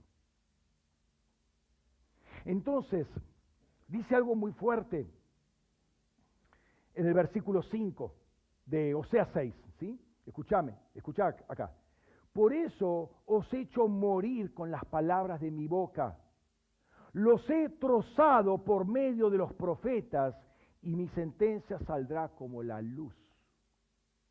Palabras y luz.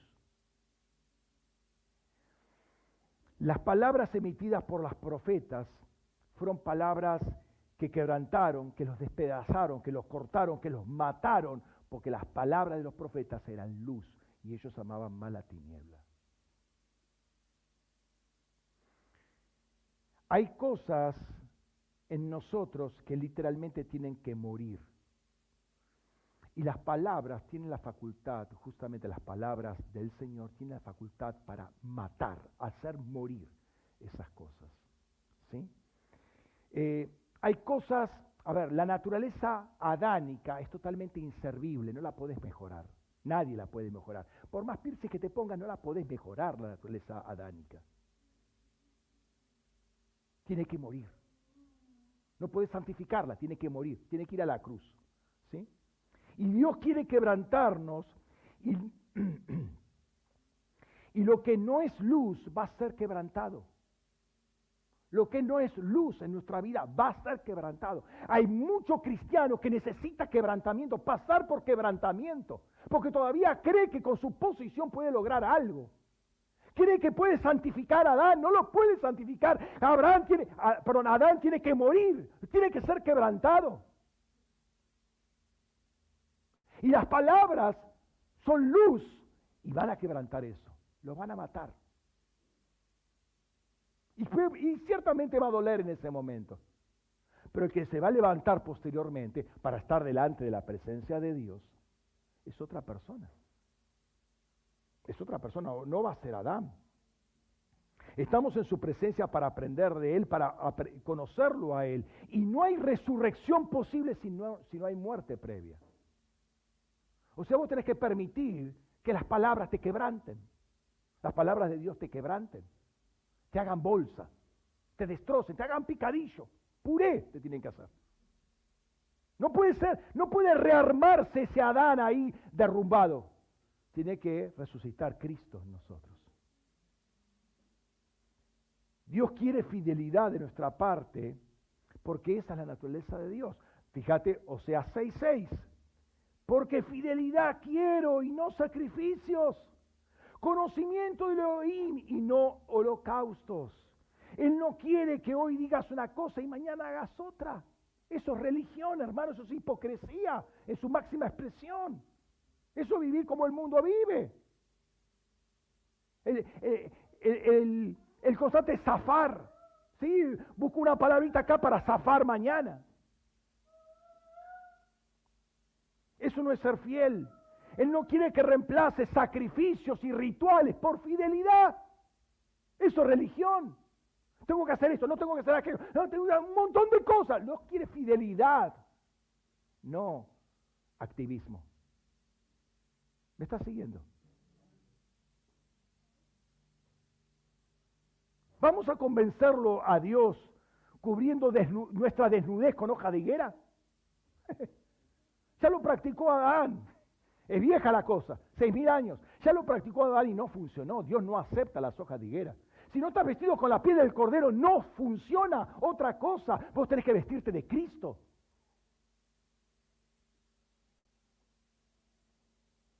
Él firmeza de carácter, que tu sí sea sí, que tu no sea no, que tu amén sea amén. Firmeza de carácter, dice Dios. No es Adán hablando, es Dios hablando. Es Cristo hablando. Versículo 7. Ellos transgredieron mi pacto como Adán. Fíjate, ellos, pueblo de Israel, Judá, ellos transgredieron mi pacto como Adán. Allí me fueron infieles. Me impacta mucho este pasaje porque me habla de la experiencia que tuvimos el miércoles. Allí. Allí. Donde estamos caminando por esos senderos de justicia. Allí. Porque ¿dónde, dónde quebrantamos el pacto? No, estoy, no es cuando estoy en el remundo que quebranto el pacto. ¿Dónde quebró el pacto Adán? En el huerto. En el monte santo. Mira, mira, mira dónde lo quebrantó. No fue en Babilonia que lo quebrantó. No, no, no. En el monte santo, en el huerto de Elohim, cuando, donde camina, caminaba Dios. Ahí quebrantó. Delante de la presencia de Dios le quebrantó el pacto. Fue infiel. Nosotros no somos infieles cuando estamos en un boliche. Somos infieles delante de la presencia de Dios.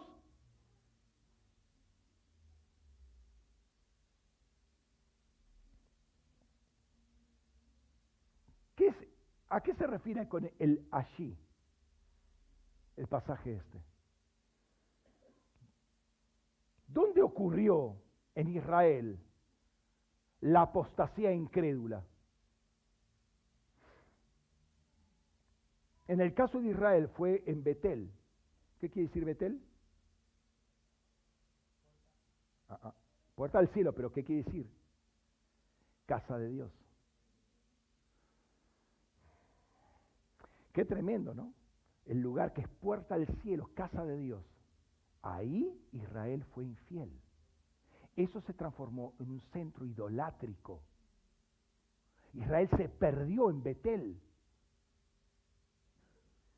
De nuevo te vuelvo a repetir, nosotros no, eh, no traicionamos la fidelidad a Dios cuando estamos en el remundo. La traicionamos cuando estamos en la presencia de Dios. Adán fue en el huerto. Israel fue en la casa de Dios, en Betel, en la casa de Dios. ¿Dónde lo haremos nosotros? Frente a frente. Cuando uno está frente a Dios, frente a frente a Dios, uno le puede ser infiel. Qué fuerte, ¿no es eso? Uno cree que es infiel cuando está allá en el remundo, fumándose cuatro cigarrillos por las orejas, nadando en, whisky. No, no, no. no, no, no. Ahí no es infiel. La infidelidad se produce delante de la presencia de Dios.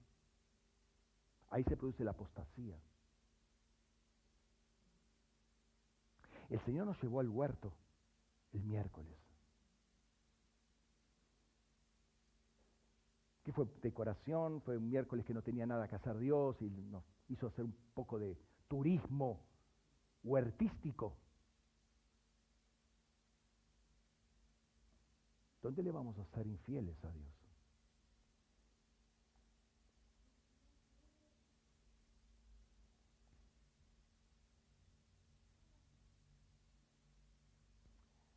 Es, importante que expongamos delante del Señor nuestras tinieblas. No sea que esas tinieblas salgan como luz negra y mate a alguien y traiga dolor. Es importante delante del Señor no ocultar nuestras áreas oscuras, donde la luz no está alumbrando. No, sea cosa que como David, que lo confesó, ¿no? Que podamos herir a un hombre fiel como Urias y traer una desgracia a, toda una nación. Todo tiene que ver con la posición de autoridad que tenemos, ¿no? Pero podemos destrozar una familia por nuestra oscuridad no confesada delante de Dios. Delante de Dios 24/7 estamos ahí. No seamos infieles, sino tomemos de la fidelidad de Dios por la fe, tomemos y deja que esa luz alumbre, reviente, literalmente reviente, saque toda la tiniebla. Nos quebrante, ¿sí? Él nos va a resucitar, Él nos va a herir, Él nos va a resucitar. Tan cierto su salida es tan cierta como la aurora. La luz va a venir, la luz va a venir. Él es el Dios del amén. Nuestro amén debe ser tan firme como el amén de Dios. Y el amén de Dios es para siempre. ¿No? Sus palabras son luz, sus palabras alumbran nuestra tiniebla. Pero nosotros debemos exponer nuestra tiniebla delante de Él para que sea removida. No ocultes más tinieblas. Dios nos llama a caminar en luz. No ocultes más la tiniebla. Exponela delante de Dios. Y si lo has hecho y no ha funcionado, habla con un hermano, con una hermana de peso, de, de, fidelidad, para orar juntos. Porque cuando uno expone, saca a la luz eso, saca a la luz eso, el diablo queda en descubierto. No tiene ya autoridad porque el diablo trabaja en la oscuridad. Entonces cuando uno confiesa el pecado y se aparta, bueno, ahí hay luz.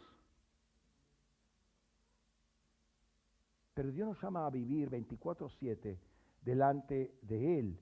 No podemos presentarnos delante de Él con hojas de higuera. No funcionó, nunca funcionó. Y el primero que le pone un, un sello de no funciona es Dios mismo.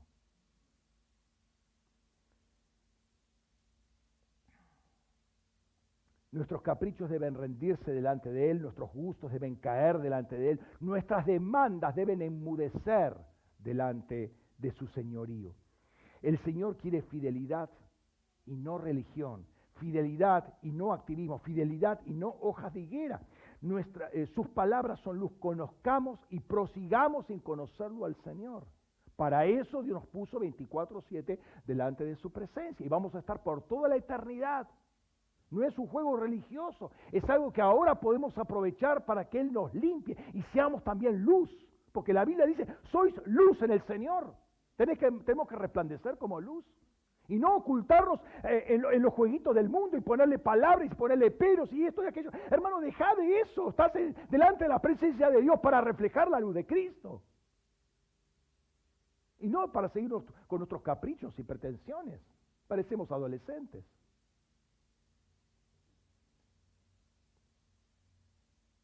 La luz define lo bueno y lo malo desde el día uno. Si la luz define, la luz dice, la luz habla. ¿Sí?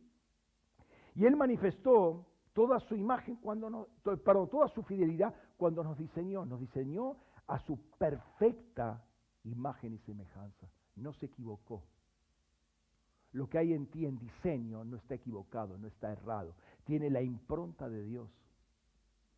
No trates de mejorar vos, déjalo al Espíritu Santo que mejore.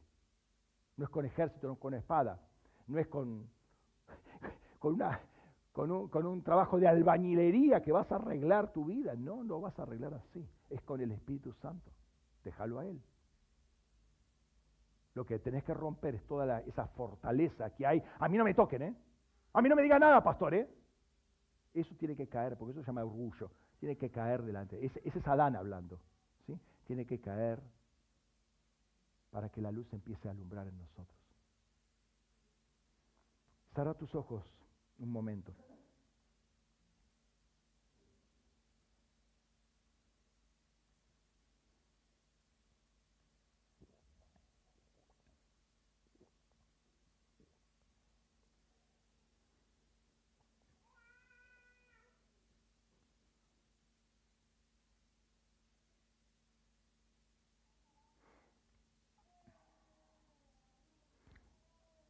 La santidad del amén te separa para que seas como el amén.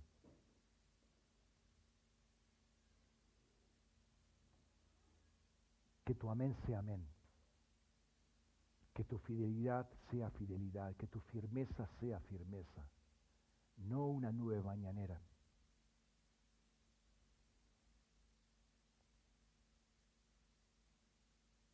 Dios está esperando de cada uno de nosotros esa fidelidad que caracteriza a Dios, ni más ni menos. Por eso estamos delante de la presencia de Dios. Y si vos estás consciente que estás delante de la presencia de Dios, esto es un principio de vida. Que tú seas fiel, como Él es fiel. Nos gusta encontrarnos con personas que son fieles, que no fallan. El primero es de eso, porque aún el ser humano puede ser fallido en ese sentido, pero el primero es justamente Dios. Nos gusta estar con Dios porque sabemos que Él es fiel. aún cuando nosotros somos infieles, dice Pablo, Él permanece fiel, no puede negarse a sí mismo. Ahora, eso no nos da rienda suelta a que, que nosotros seamos infieles. Eso no es parte de Dios, de la naturaleza divina. Eso es Adán que tiene que ser removido.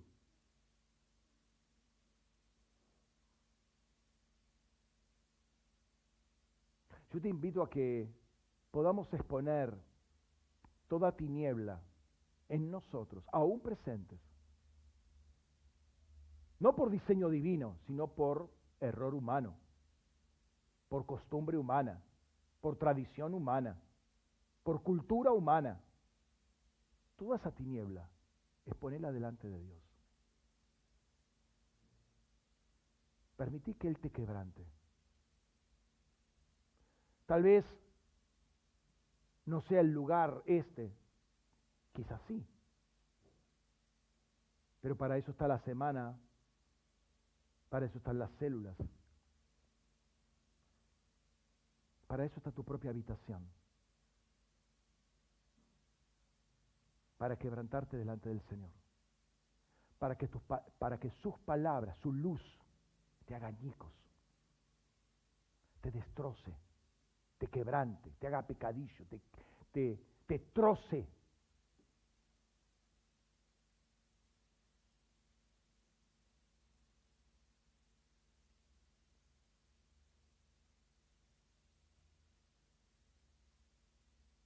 Porque no es posible resurrección sin muerte previa.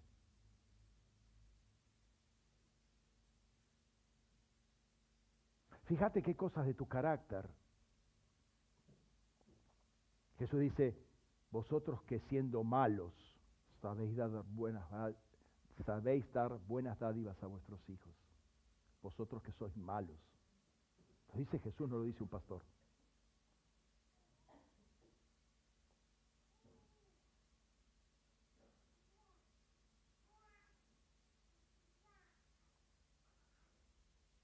¿Qué áreas de tu carácter tienen que ser quebrantadas?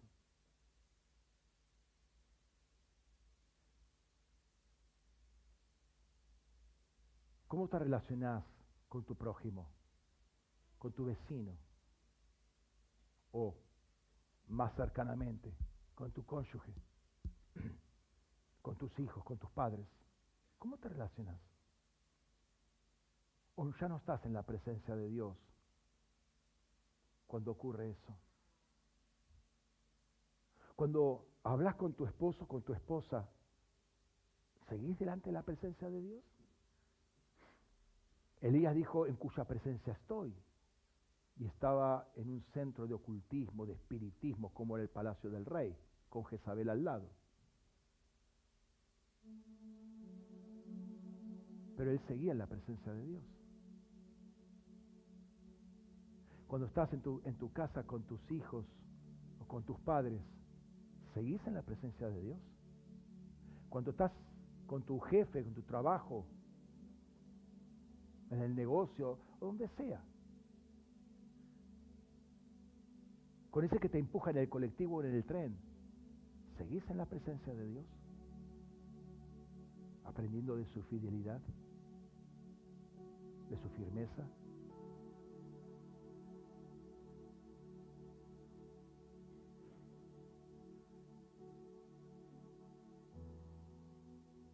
¿Qué áreas tienen que ser quebrantadas?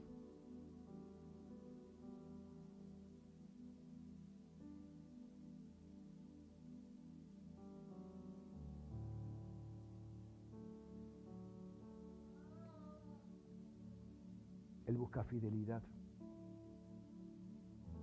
no sacrificios. Conocimiento de Dios no religión.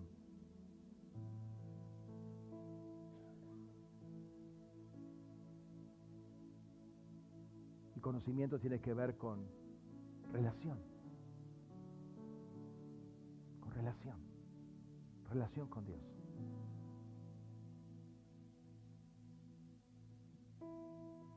Padre, en esta mañana queremos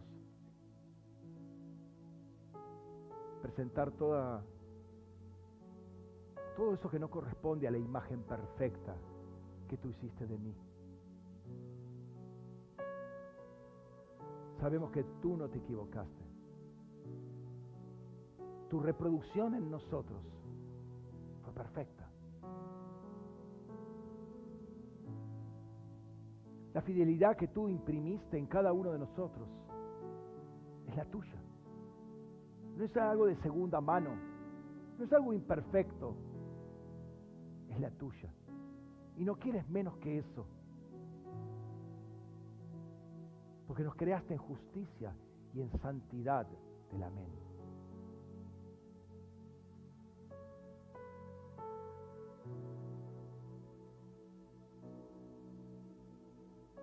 Para estar separados para el amén. Para ser firmes como el amén. Señor, todas estas cosas que están en mi vida que todavía me hacen tambalear, me hacen caminar según mis propios conceptos, según mi propia sabiduría, según mi costumbre. Es que yo soy así, pastor, siempre fui así. Si usted supiera de dónde vengo, ¿querés que te diga de dónde venís? venís del amén no me vengas con cuentos de que, ay, que mi hogar. No, no, vos venís del amén. vos venís del amén. Sos una imagen y semejanza del amén. Fuiste creado en justicia y santidad del amén. Del fuerte, del estable, del firme. Todo demás que hizo el diablo para eso apareció el Hijo del Hombre, para deshacer las obras del diablo y que tú seas el amén. Que tú encarnes al amén. Y si hay esos resabios que el enemigo supo poner, supo enroscar ahí su cola, presentate delante del Señor en su presencia estamos. Si vos resucitaste con Cristo, estás sentado junto con Él. No estás separado de Él, estás junto a Él, estás delante de Él. Y Él está en ti.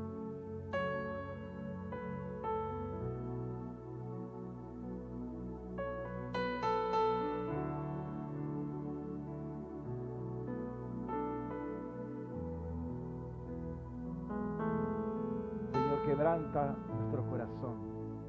Duro, duro muchas veces en muchas áreas, duro, que lo queremos resistir todavía.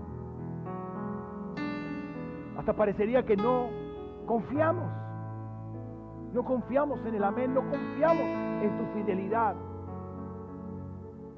porque queremos seguir con nuestra postura, no queremos ser afectados por tu palabra. La, trabajamos solamente mentalmente. Queremos datos, queremos información, pero no queremos quebrantamiento, no queremos transformación, no queremos traslado de un lugar a otro, al reino de su luz, al reino del Hijo de su amor. Queremos tener conocimientos académicos acerca de Dios. No queremos parecer más a los teólogos que a la mente.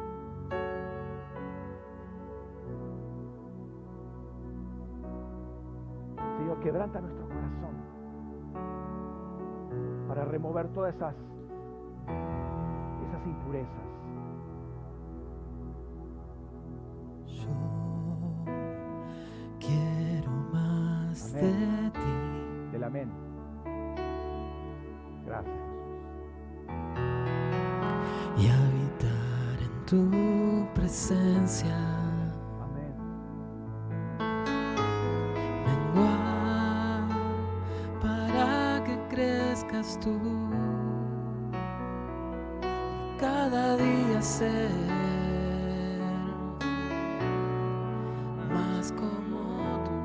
en, en lugar de menguar, morir. Y en vez de que, que crezcas, que nazcas. Quiero más de ti.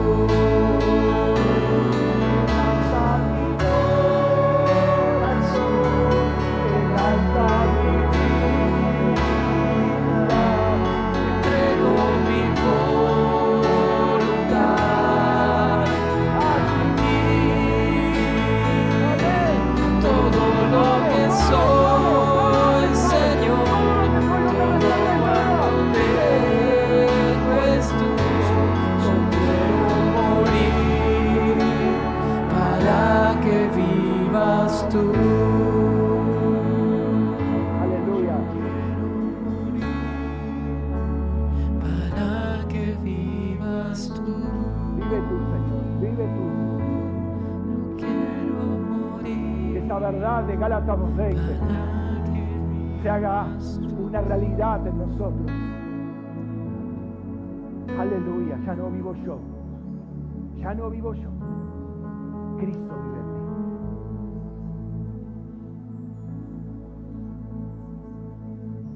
...24-7 en su presencia, hermano. 24-7 en su presencia. No le des otras presencias a tu corazón. Cuando tenés el privilegio de la presencia de Dios, que puede, que puede satisfacer más que la presencia de Dios. Una novela puede satisfacerte más. Una conversación humana te puede, mundana, te puede satisfacer más que la presencia de Dios. Un partido de fútbol te puede dar más satisfacción que la presencia de Dios. Una canción mundana. ¿Qué te puede dar más placer que la presencia de Dios?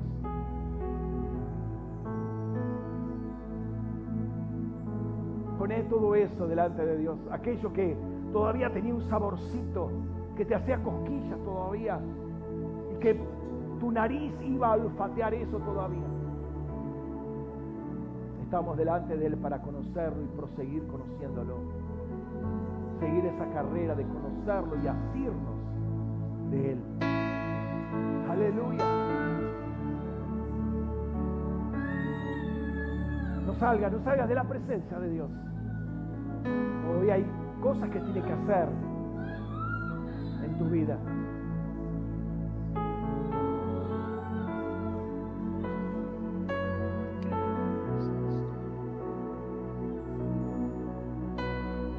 Aleluya. Trabaja, Señor, en nuestros corazones. Trabaja en nuestros corazones. Trabaja en nuestros corazones.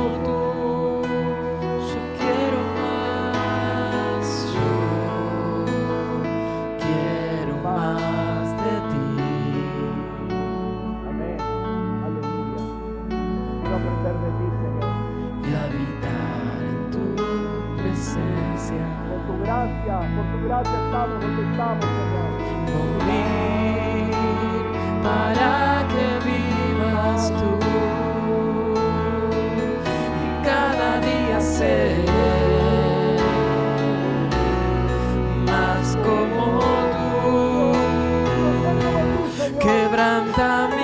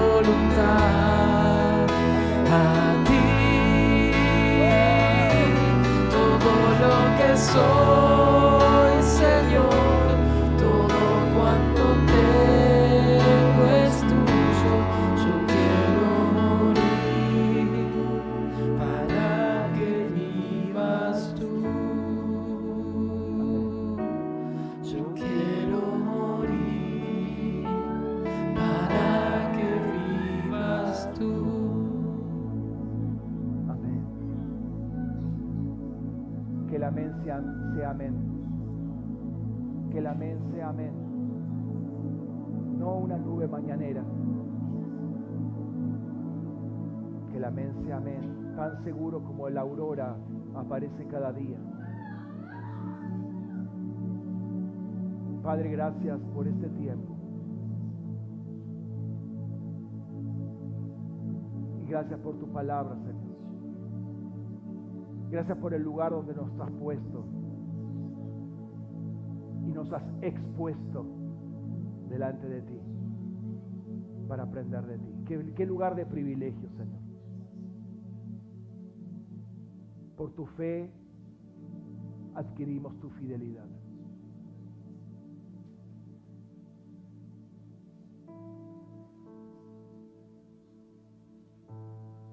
Señor, en este tiempo y en, esta, en este ambiente donde has revelado tu fidelidad, queremos participar del pacto. No queremos ser como el pueblo de Israel y la casa de Judá que quebrantaron tu pacto.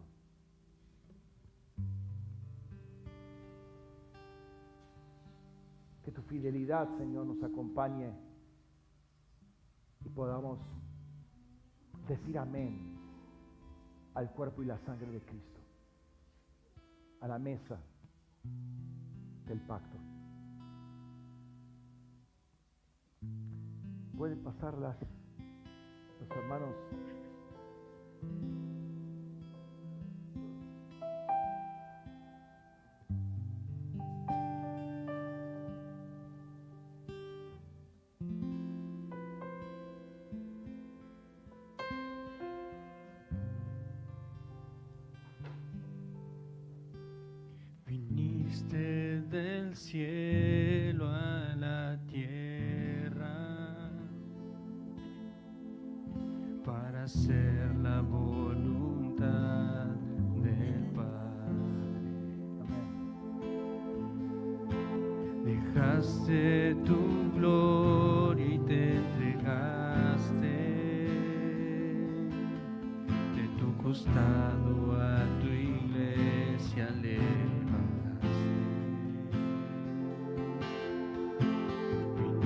Viniste del cielo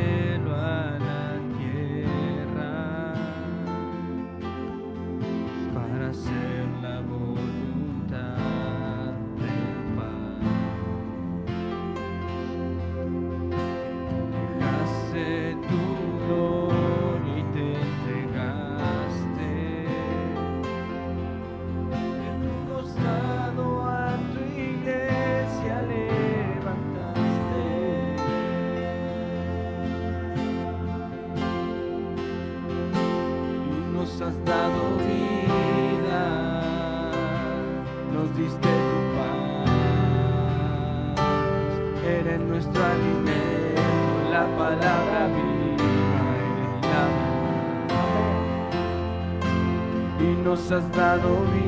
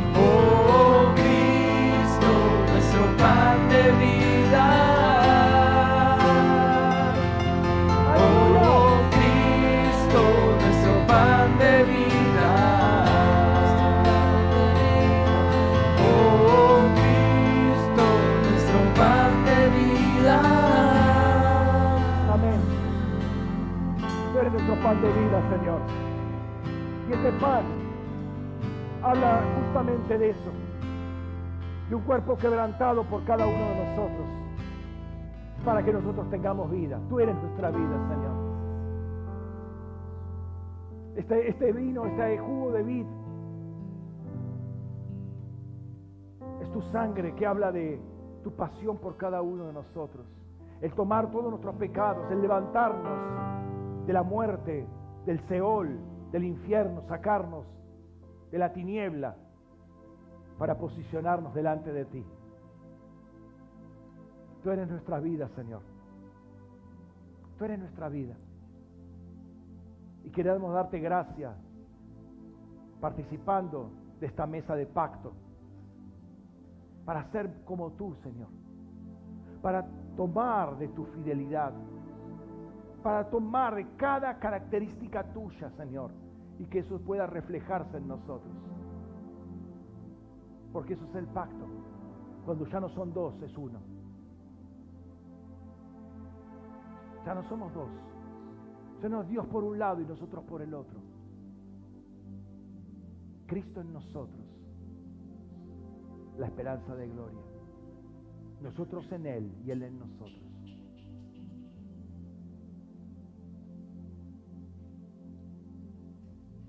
Gracias Señor por el pan y por tu sangre, Señor. En el nombre de Jesús. Amén. Amén.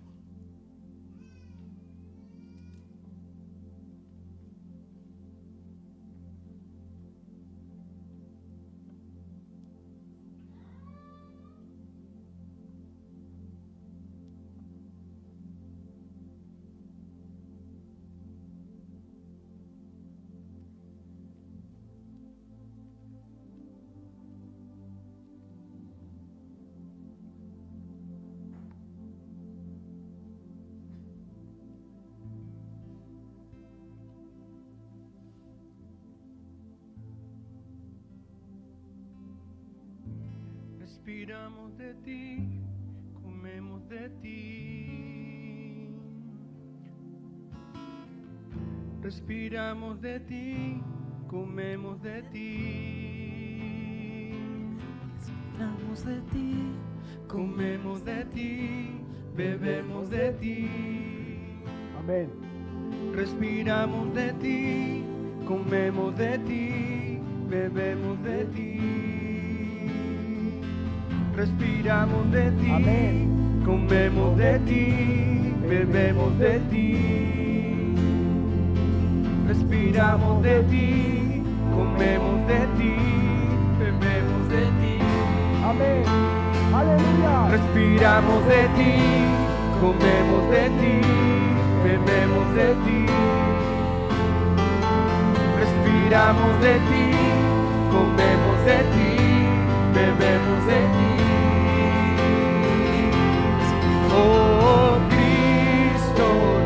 pan de vida.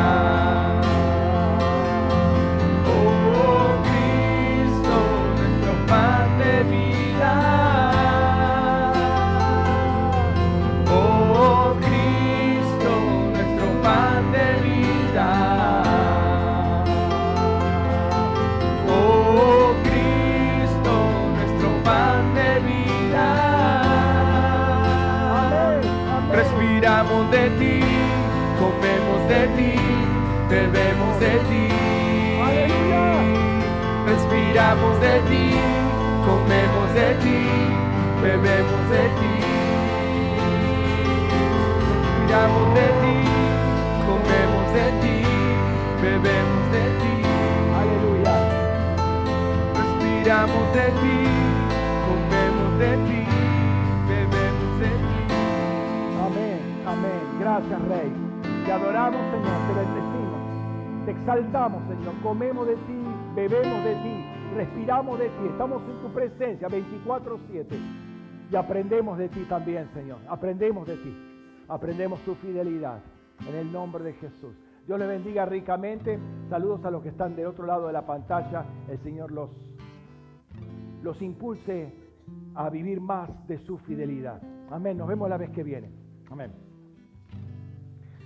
Amén.